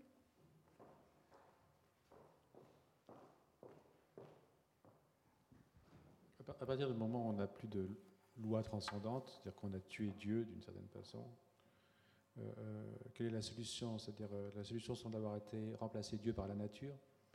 Et c'est un tour de passe-passe, fondamentalement. C'est-à-dire qu'il n'y a ni Dieu ni nature sur le plan on, du bien. On, entend beaucoup, voilà. plusieurs fois. Je veux dire que nous avons tué Dieu disons, avec Darwin, on peut dire que Dieu est mort d'une certaine façon, Darwin, Nietzsche. Donc ça, c'est une chose de fait. À partir de là, pour avoir des, lois ou des normes morales, on, a réintroduit la nature avec le siècle des Lumières. D'une certaine façon, c'est un tour de passe-passe, c'est-à-dire que il faut bien mettre les lois quelque part. Donc on a décidé que c'était la nature qui était bonne ou mauvaise. Mais en fait, la nature n'est ni bonne ni mauvaise.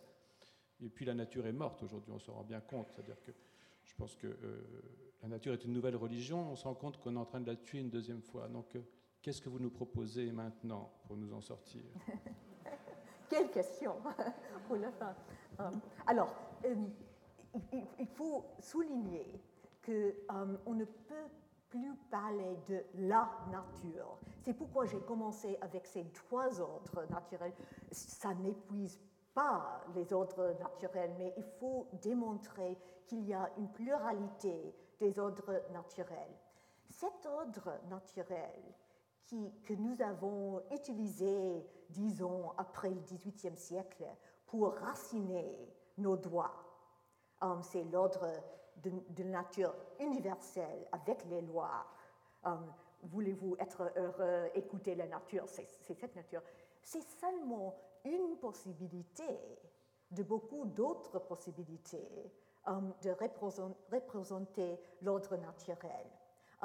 C'est-à-dire de dire que cet ordre de la nature est mort, peut-être c'est vrai. je pense que non, parce que je pense que sans cette ordre de la nature, on ne peut plus parler des droits humains universels. Euh, mais disons pour l'argument que cette nature est morte, c'est comme un hydra. On coupe une tête, il y en a neuf. Euh, l'ordre est inépuisable des ordres naturels. Ça, c'est le point. Merci beaucoup. Et je crois qu'on arrête là le débat, si vous, voulez bien, parce que nous allons passer à la conférence suivante, communication suivante, et, et j'appelle le professeur Alan Young.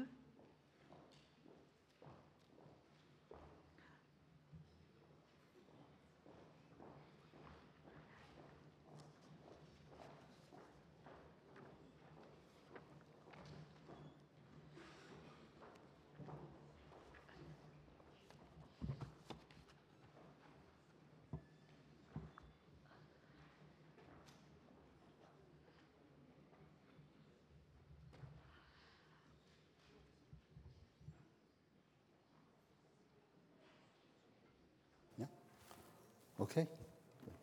Uh, first of all, uh, I would like to thank uh, the, the organizers of the colloque uh, to have uh, invited me. It's my great honor, and I'm uh, likewise very embarrassed that I must present in English and not in French, and I thank you in advance for your patience.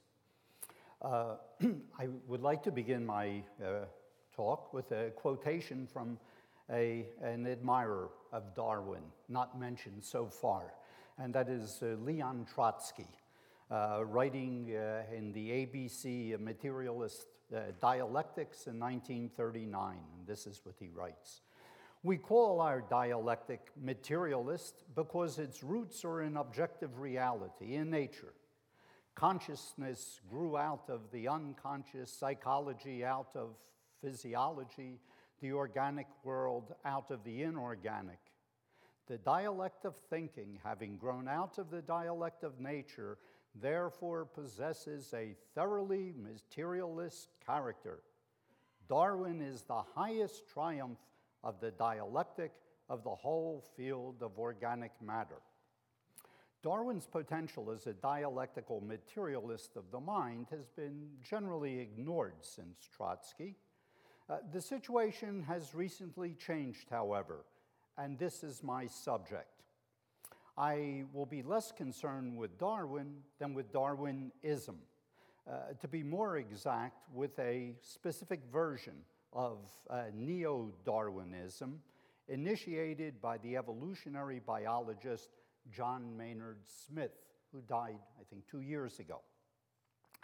Neo, this, when I say neo Darwinism, this is the version to which I refer. Neo Darwinism begins with an effort to interpret Darwin's ideas in terms of population genetics, game theory, and cost benefit analysis. And now social neuroscience has been made part of this mix.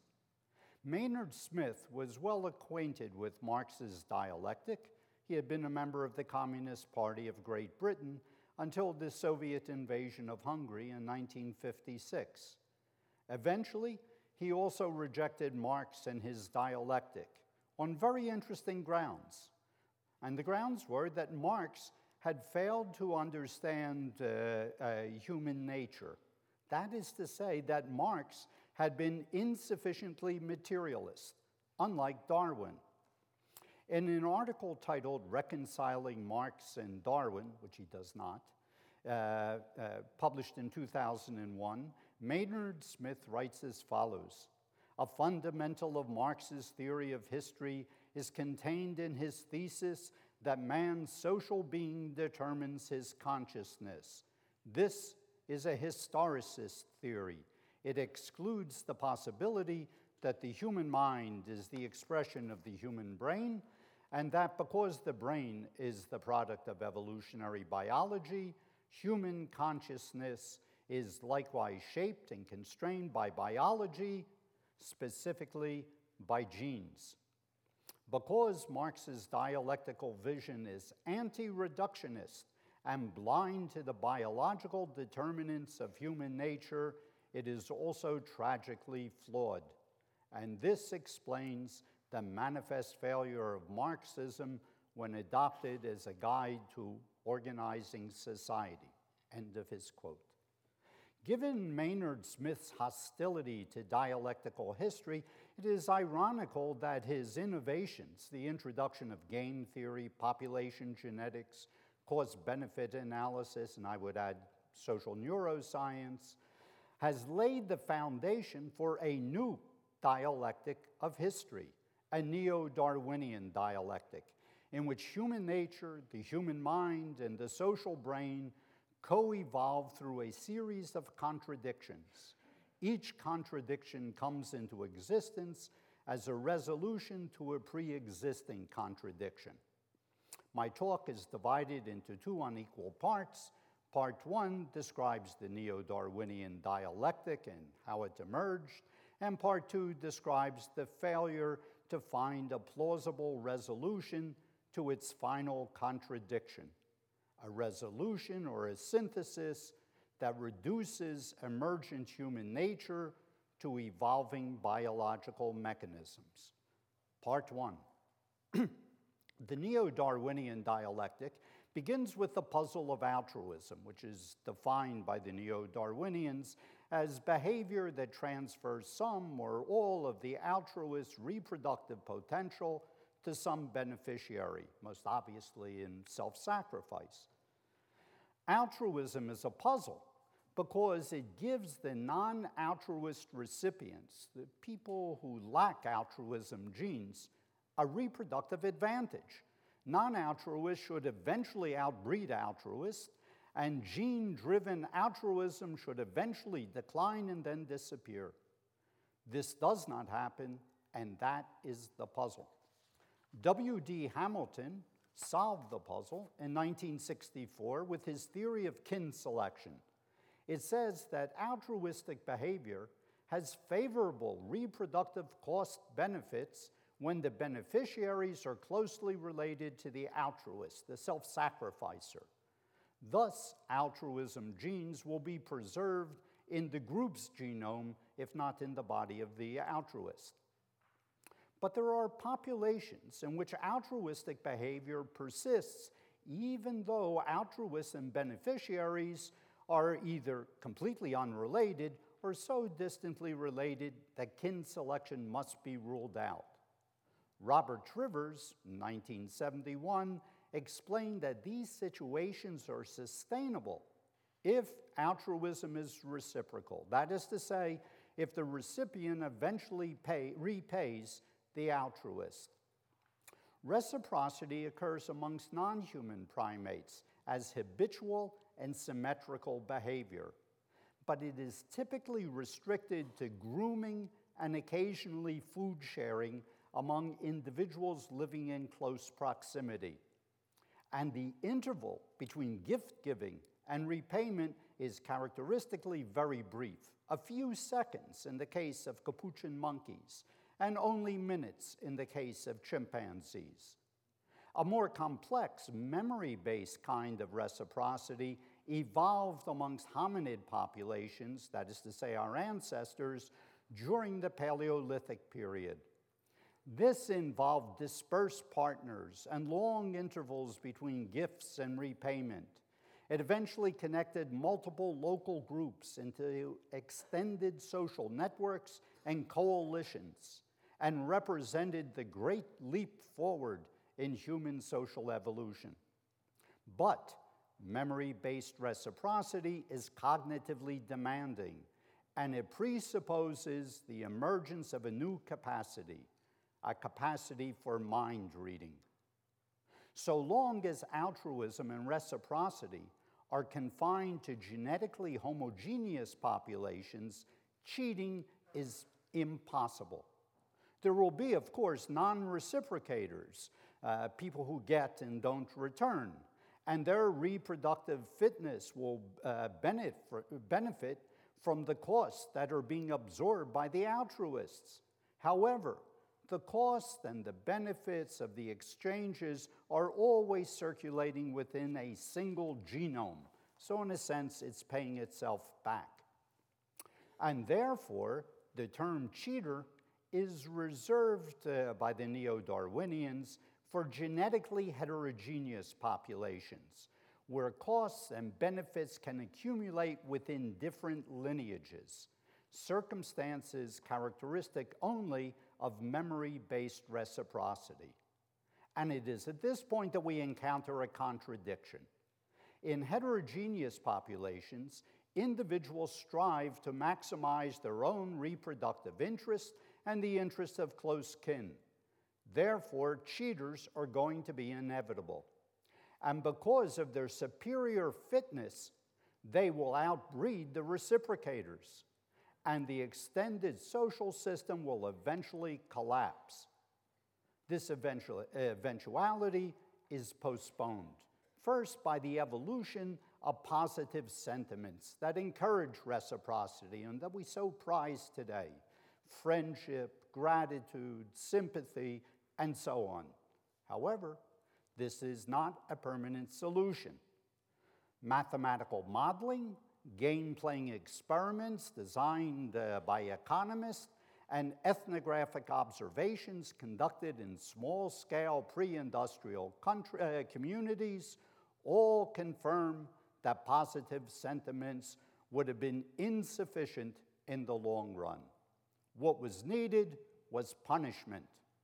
Punishment the actual or threatened coercion of non reciprocators by enforcers is needed in order for these he- uh, genetically heterogeneous social systems to stabilize our ancestors.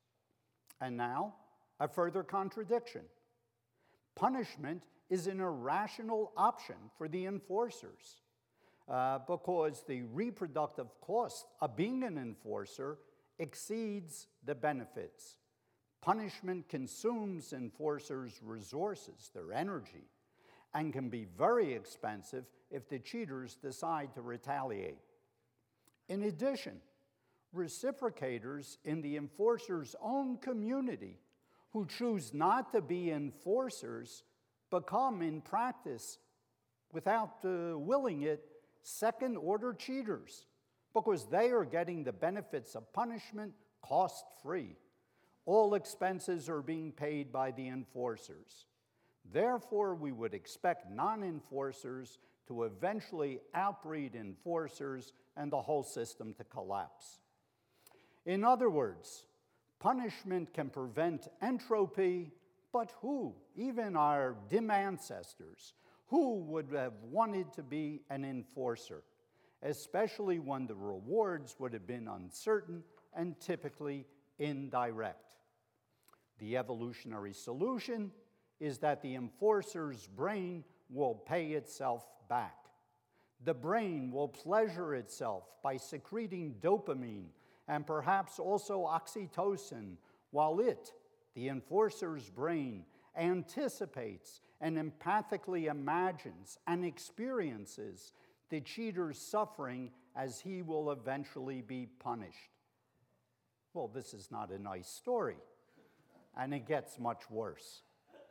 As the Paleolithic period segues into the Neolithic, more complex forms of social integration emerge. The pleasures of empathic suffering are decoupled from altruistic punishment, and they evolve on their own into cruelty, spitefulness, and schadenfreude, gloating at someone else's misfortune. Well, I've just described for you the neo Darwinian perspective on empathy. The view that empathy is a product of a dialectical process intertwining the evolution of hominid nervous systems and social systems. Until now, I have been talking about the evolution side of the dialectic. Now I describe the nervous system as it is represented in these neo Darwinian accounts. The dialectical process begins with mind reading. There is a consensus amongst experts that normal humans can read minds in the, in the, sense that they can infer intentions and successfully predict and manipulate the behavior of others. Opinion is divided regarding the basis of mind reading, however. An influential uh, view in social neuroscience is that the human mirror neuron system and the human mind reading capacity evolved together, along with the human capacity for empathy. I want to say a few words about what this mirror neuron system is and what mirroring is, or said to be. Mirroring is equivalent to experiencing someone else's situation through neuronal resonance. That is to say, matching activations in the brains of the observer and the person observed. Each mirror neuron functions simultaneously as a sensory neuron and a motor neuron.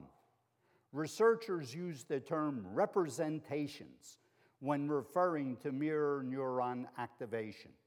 Thus, a mirror neuron produces a motor representation and a sensory or perceptual representation of what's being observed.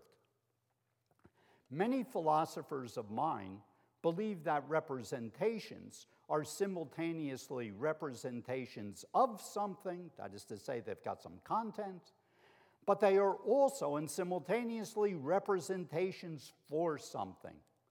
In other words, something somehow is reading these representations. For the reductionist, the reader must be the brain. Another way that social neuroscientists describe the brain's activity in uh, this process is to say that it is experiencing its mirrored activation. The brain is experiencing its mirrored activation. And this will be my meaning when I use the phrase from this point on. The idea that the brain is, experiences its mirrored representations is the basis for the neo-Darwinian, uh, uh, uh, for the claim that the neo-Darwinian dialectic is reductionist in Maynard Smith's sense. That mind reading is the work of the brain and biological mechanisms, that mind reading is not the work of the mind, which is no more than a ghost inside a machine, and therefore a departure from Maynard Smith's materialist program. Our earliest Australopithecine ancestors were capable of only two kinds of mirroring. One kind is spontaneous mimicry.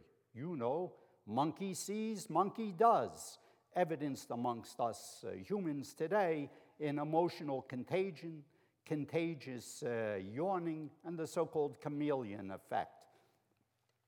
In the second kind of mirroring that uh, the, our ancestors had, acting out behavior is inhibited.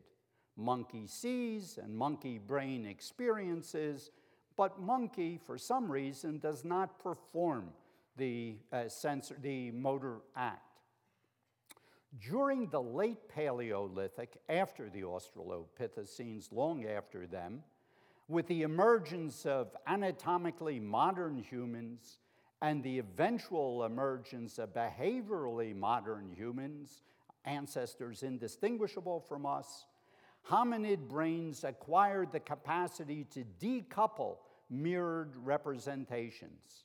That is to say, the observer's mirror experience is transformed at this point into his first person experience. This is what I see and I know. And this first person experience is now projected back onto the observed individual to constitute the observer's third person knowledge. These are his intentions. How does the brain infer the intentions responsible for its own mirrored activation pattern, its own experiencing? The answer to that very interesting question remains obscure, even now, 15 years after the original discovery of mirror neurons. What is made clear, however, is that during the Paleolithic, these remarkable developments, the emergence of self awareness, self projection, and perspective taking, congealed into mind reading, or the mind reading capacity. The dialectical neo Darwinian, in giving this account, is constantly jumping back and forth between mental developments and neural developments. Here, too, the bridging mechanisms connecting mind and brain, or more specifically, reducing mind to brain, remain obscure. Interest in mind reading uh, was stimulated by a puzzle to uh, the researchers, the neo Darwinians. A puzzle referred to uh, yesterday. And this is, uh, uh, uh, yes, and this is the puzzle that the hominid brain, over the course of the Paleolithic, quadrupled in volume. Now, this is interesting in a puzzle because the brain's metabolic cost increased proportionately. Initially, the brain paid for itself via adaptations between the organism and its physical environment. Eventually, however, the metabolic cost of growth exceeded the environmental benefits. And the puzzle? Why did the brain continue to expand? From now on, from this point on, the, brain, the uh, brain's history is about brains adapting to other brains and not to an external environment. That is to say, a ceaseless cognitive arms race facilitated by mind reading as brains compete with brains. This is the point at which primitive forms of cheating, the simple refusal to reciprocate, evolved into a higher evolutionary stage, evolved into deception. The brain's effort to represent the current situation as something different from the reality. Now, deception is very interesting from an evolutionary perspective, uh, evolution of the brain, because it places such great demands on the brain. Because the brain must be able to do at least two things simultaneously, which was not required to do before. It must construct a lie and it must withhold the truth. There is abundant experimental and clinical evidence indicating that telling the truth is the brain's default response.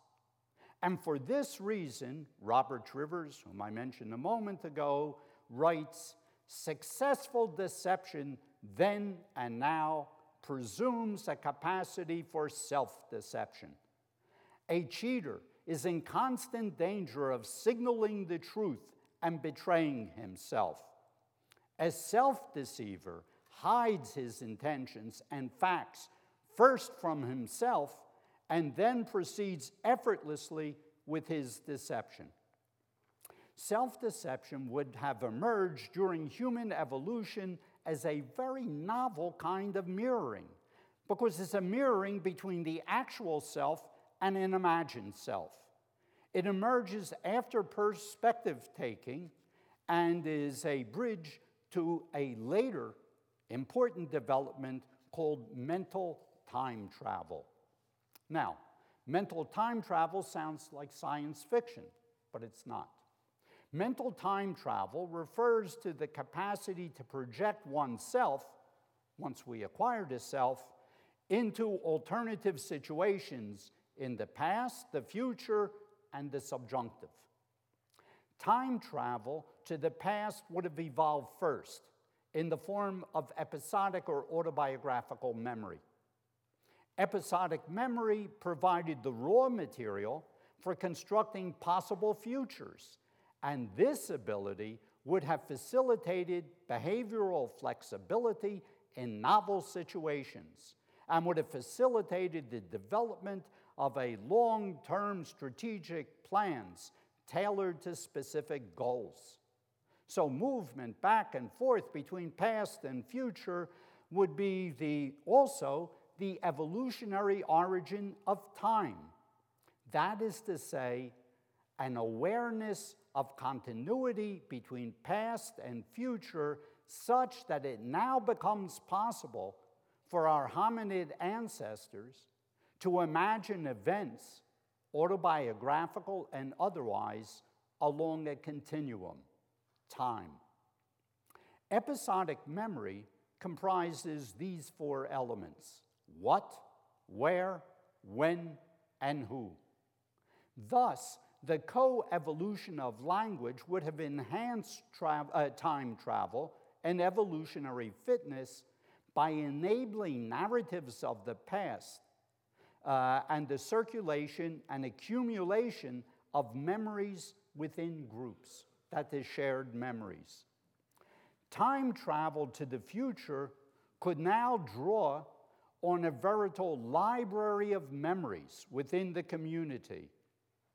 The emergence of language, in addition, would have intersected time and space so that it would become possible to do what we take for granted today to talk about time being long and short, time being cut into segments, time going from and to, and being in between. The human mirror neuron system, if it exists, brings a further meaning to mental time travel, for it means that time travelers might also experience alternative situations, not simply cognitively, but experientially. Numerous brain imaging experiments demonstrate this view of time travel. Time travel to the subjunctive means that the individual could now project himself into an, an, explicitly imagined situation rather than simply an anticipated situation. Participants in subjective time travel experiments uh, today using uh, functional neuro uh, uh imaging are asked to imagine someone in a uh, familiar emotive situation. Typically, they're asked to imagine someone experiencing pain. The mirrored someone can either be another anonymous person or the participant himself. When people are asked to imagine themselves in pain, in this subjunctive, and into a, then to imagine another in, the, uh, in pain, both equally activate the brain's pain matrix in the observer, a region that has been previously identified experimentally with individuals actually experiencing pain. On the other hand, the imagine yourself in pain task activates much higher levels of distress. The same lights light up, same regions light up, but much more intensely when people are asked to imagine themselves in distress. In other words, greater empathic tenderness is experienced for one's mirrored self than for mirrored others, even when the mirrored others are close relatives. Time travel is the source of the final dialectical contradiction. A memory, even a fragment of a memory, can spontaneously activate associated memories. Other memories of the past cascade, and also memories of the future and the subjunctive, the might have been memories. This idea about spontaneous uh, associations is too widely accepted, especially in the land of Proust, to require elaboration. But what happens when memories of the past and future occur to an individual at the same time? Well, there's an interesting precedent for this phenomenon. During World War I, Fritz Kaufmann and uh, uh, Karl Abraham, then nerve doctors in the German army, describe cases of shell shock or fright neurosis as a disorder that is characteristically driven by what they called memories of the future. The soldier's vision, the uh, stricken soldier's vision of the future, is a vision of his own death. And he experiences an extreme empathic tenderness for his imagined self. At the same time, he spontaneously recalls and re experiences an episode in the recent past that resembles his imagined future. His neurosis, according to Kaufmann, is that he experiences these real and imagined memories as a single traumatic event that has already occurred and that is the cause of his current incapacitating shell shock symptoms. The neurotic's unconscious goal is quite obvious is to evade the future. His true pathology is a weakness of will, a hybrid condition, both medical and moral according to Kaufmann. The effective treatment is a regime of painful electric shocks, described by his patients as torture. Kaufmann despised Freud. Karl Abraham was a member of Freud's inner circle. But Kaufmann and Abraham reached a similar conclusion. Abraham uh, diagnosed shell shock as a narcissistic neurosis the individual is overwhelmed by his vision of the future and his exaggerated tenderness for the mirrored self. The memory of, the, uh, of an imagined future merges with the memory of a true past. The situation is pathological, we are told, because a minimal distinction between self and other is essential for social interaction in general and for empathy in particular. This is the opinion today of respected neuroscientists. Is it true? I'm not so certain. However, one thing that is certain is that by isolating research participants inside a tube, the uh, functional neuroimaging technology confirms that we experience just one self at a time. But the question that should be asked is what is life like outside the tube? Concurrent encounters with mirrored selves do occur, but the consensus amongst experts in social neuroscience is that a fully awake, healthy brain has no great problem distinguishing reality and imagination. This then is the end of the dialectical road. Human nature is a bundle of capacities and inclinations that include dissimulation, self deception, narcissism, spitefulness, schadenfreude, and cruelty. Our normative institutions and ideologies, secular humanism, Christian ethics, mainline moral discourse, etc., admonish us to despise and reject these attitudes because they are morally wrong, they're perverse, pathological, and antisocial. Popular behavioral and functionalist approaches to empathy describe empathy as something intrinsically pro social and morally positive in Lawrence Kohlberg's universalizing sense of an evolutionary morality. The alternative possibility, the idea that humanity's moral progress is a historical product and not an evolutionary endowment, is dismissed as being Hobbesian. Or, in the words of a famous primatologist, Frans de Waal, that uh, this rejected view is a fallacious veneer theory of human nature promoted by people like Sigmund Freud and Norbert Elias. That's the end of part one. Part, time for part two.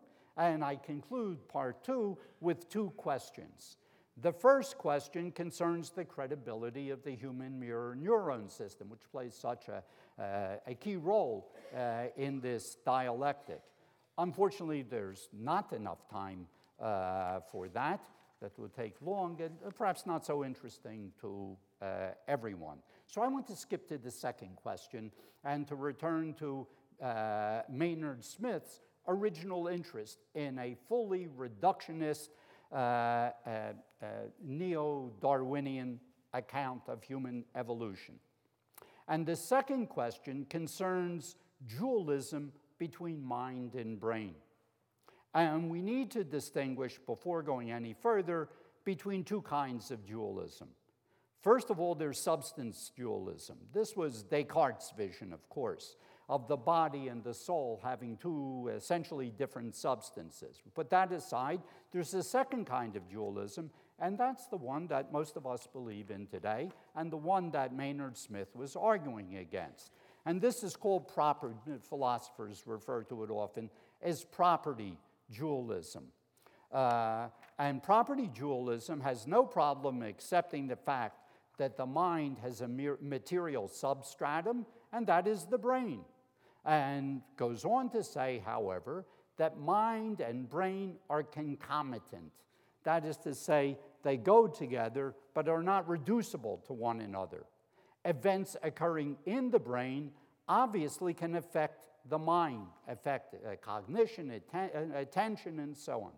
However, the activities that we attribute to the mind cannot be reduced to brain structures and brain events in any precise, corresponding, matching, or meaningful way.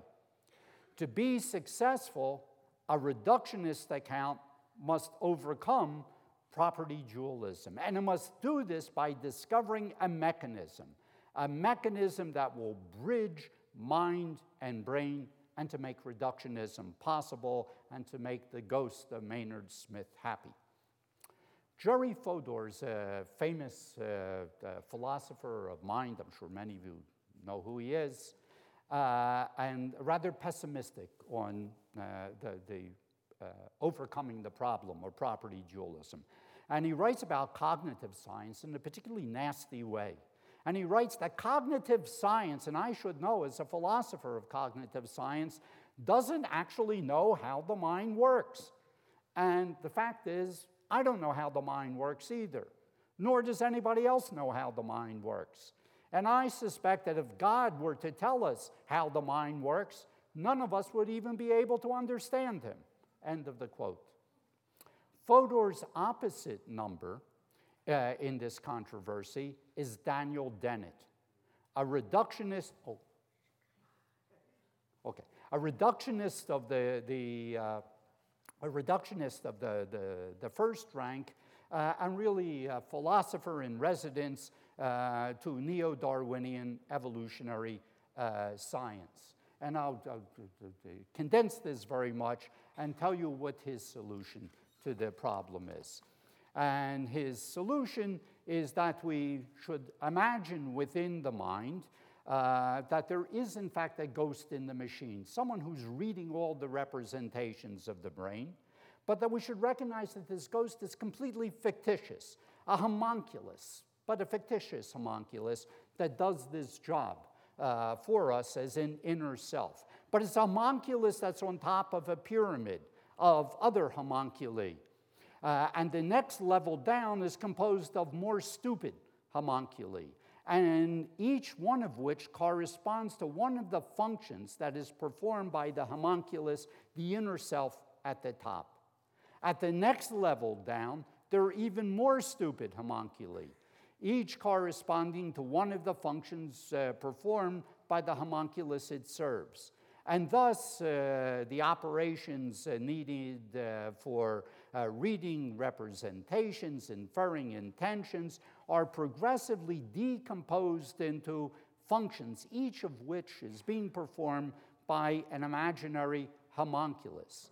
But eventually, the system will bottom out, then it says in this thought experiment, with millions of homunculi that are so stupid and so simple in what they perform that they can be replaced by machines or robots.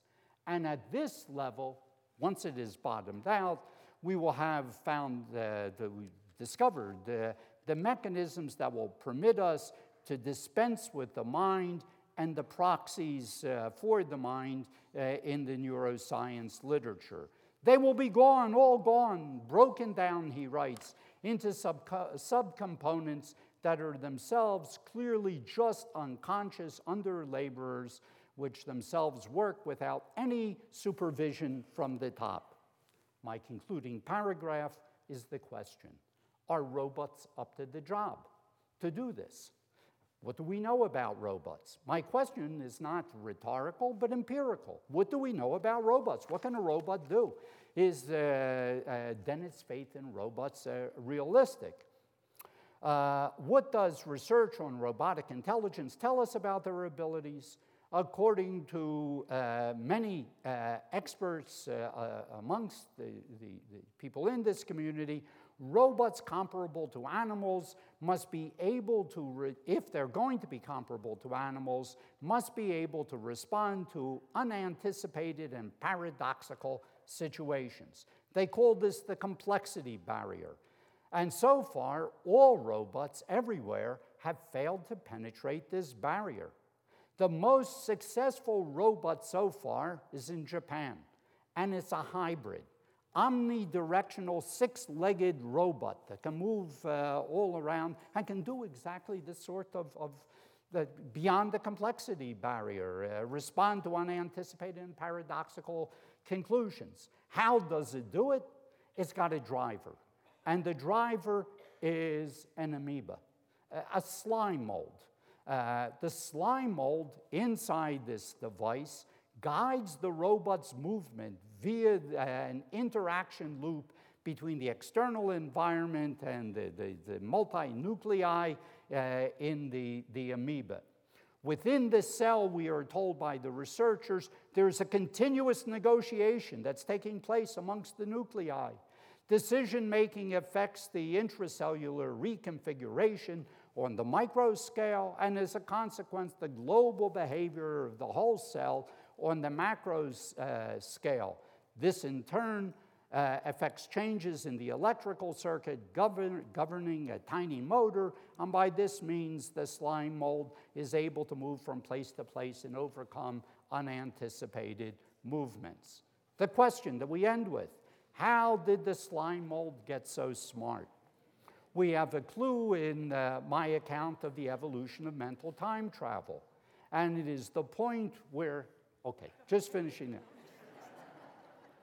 Okay, uh, I, I'm very sorry. Okay, it has to do with memory and the point where I spoke about memory and the attribution of episodic memory to slime molds. And uh, yes, so let me just finish uh, there. So the answer is where did they get so smart? Have we made the bridge?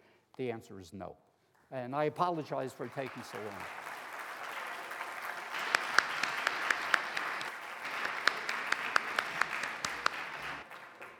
Je vous demande bien pardon, chers collègues, de vous avoir interrompu, mais nous sommes pris par l'horaire par et par le temps.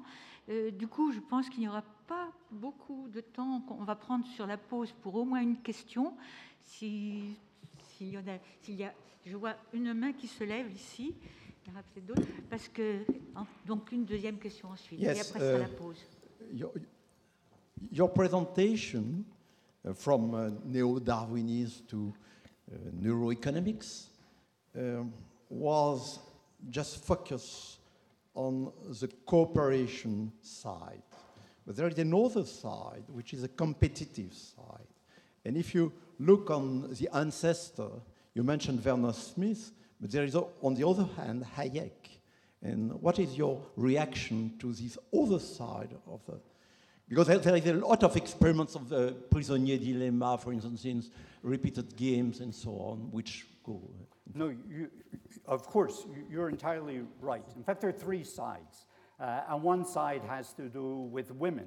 This is a very male oriented side, and we don't get the reproductive side and the female nurturance and so on. The only thing I'll say about Hegel is I don't want to, to take Haeckel because my, my own interest in him um, is if I were to begin, as I have in another paper with Haeckel, I begin with the amoeba. Uh, uh, and uh, uh Haeckel has much to say about cells, as we heard uh, uh, this morning. what is interesting about the, these developments with amoeba, more especially with regards not to social amoeba, but social bacteria, is in looking for a reduction of mind to, to brain what we have, uh, in fact, discovered at this point when we reach it is an enterprise of reconstructing an evolutionary dialectic of society among single cell animals that parallels exactly where we started with a dialectical history of uh, humanity. Now, what the relationship is between those two evolutionary dialectics uh, I don't know, I have a, a, lot of ideas. Haeckel is interesting because this is exactly a question that occurs in the 19th century, and it is what is the status of the cell? What is its autonomy? What is its ability to think, to remember, and, and so on and so forth?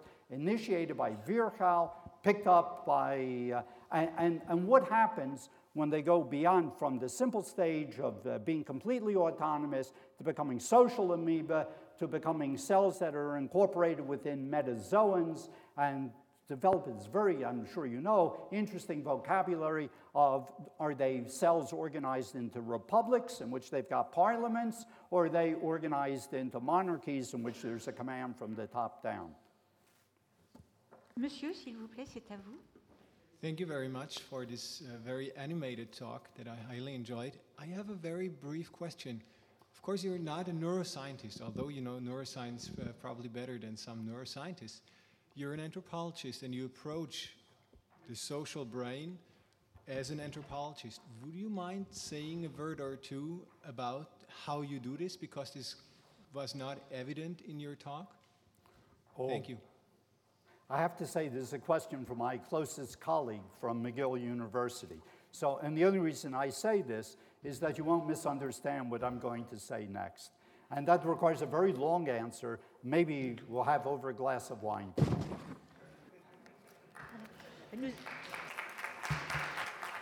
Nous, arrêtons pour une pause et nous nous retrouvons ici à 16h30. S'il vous plaît.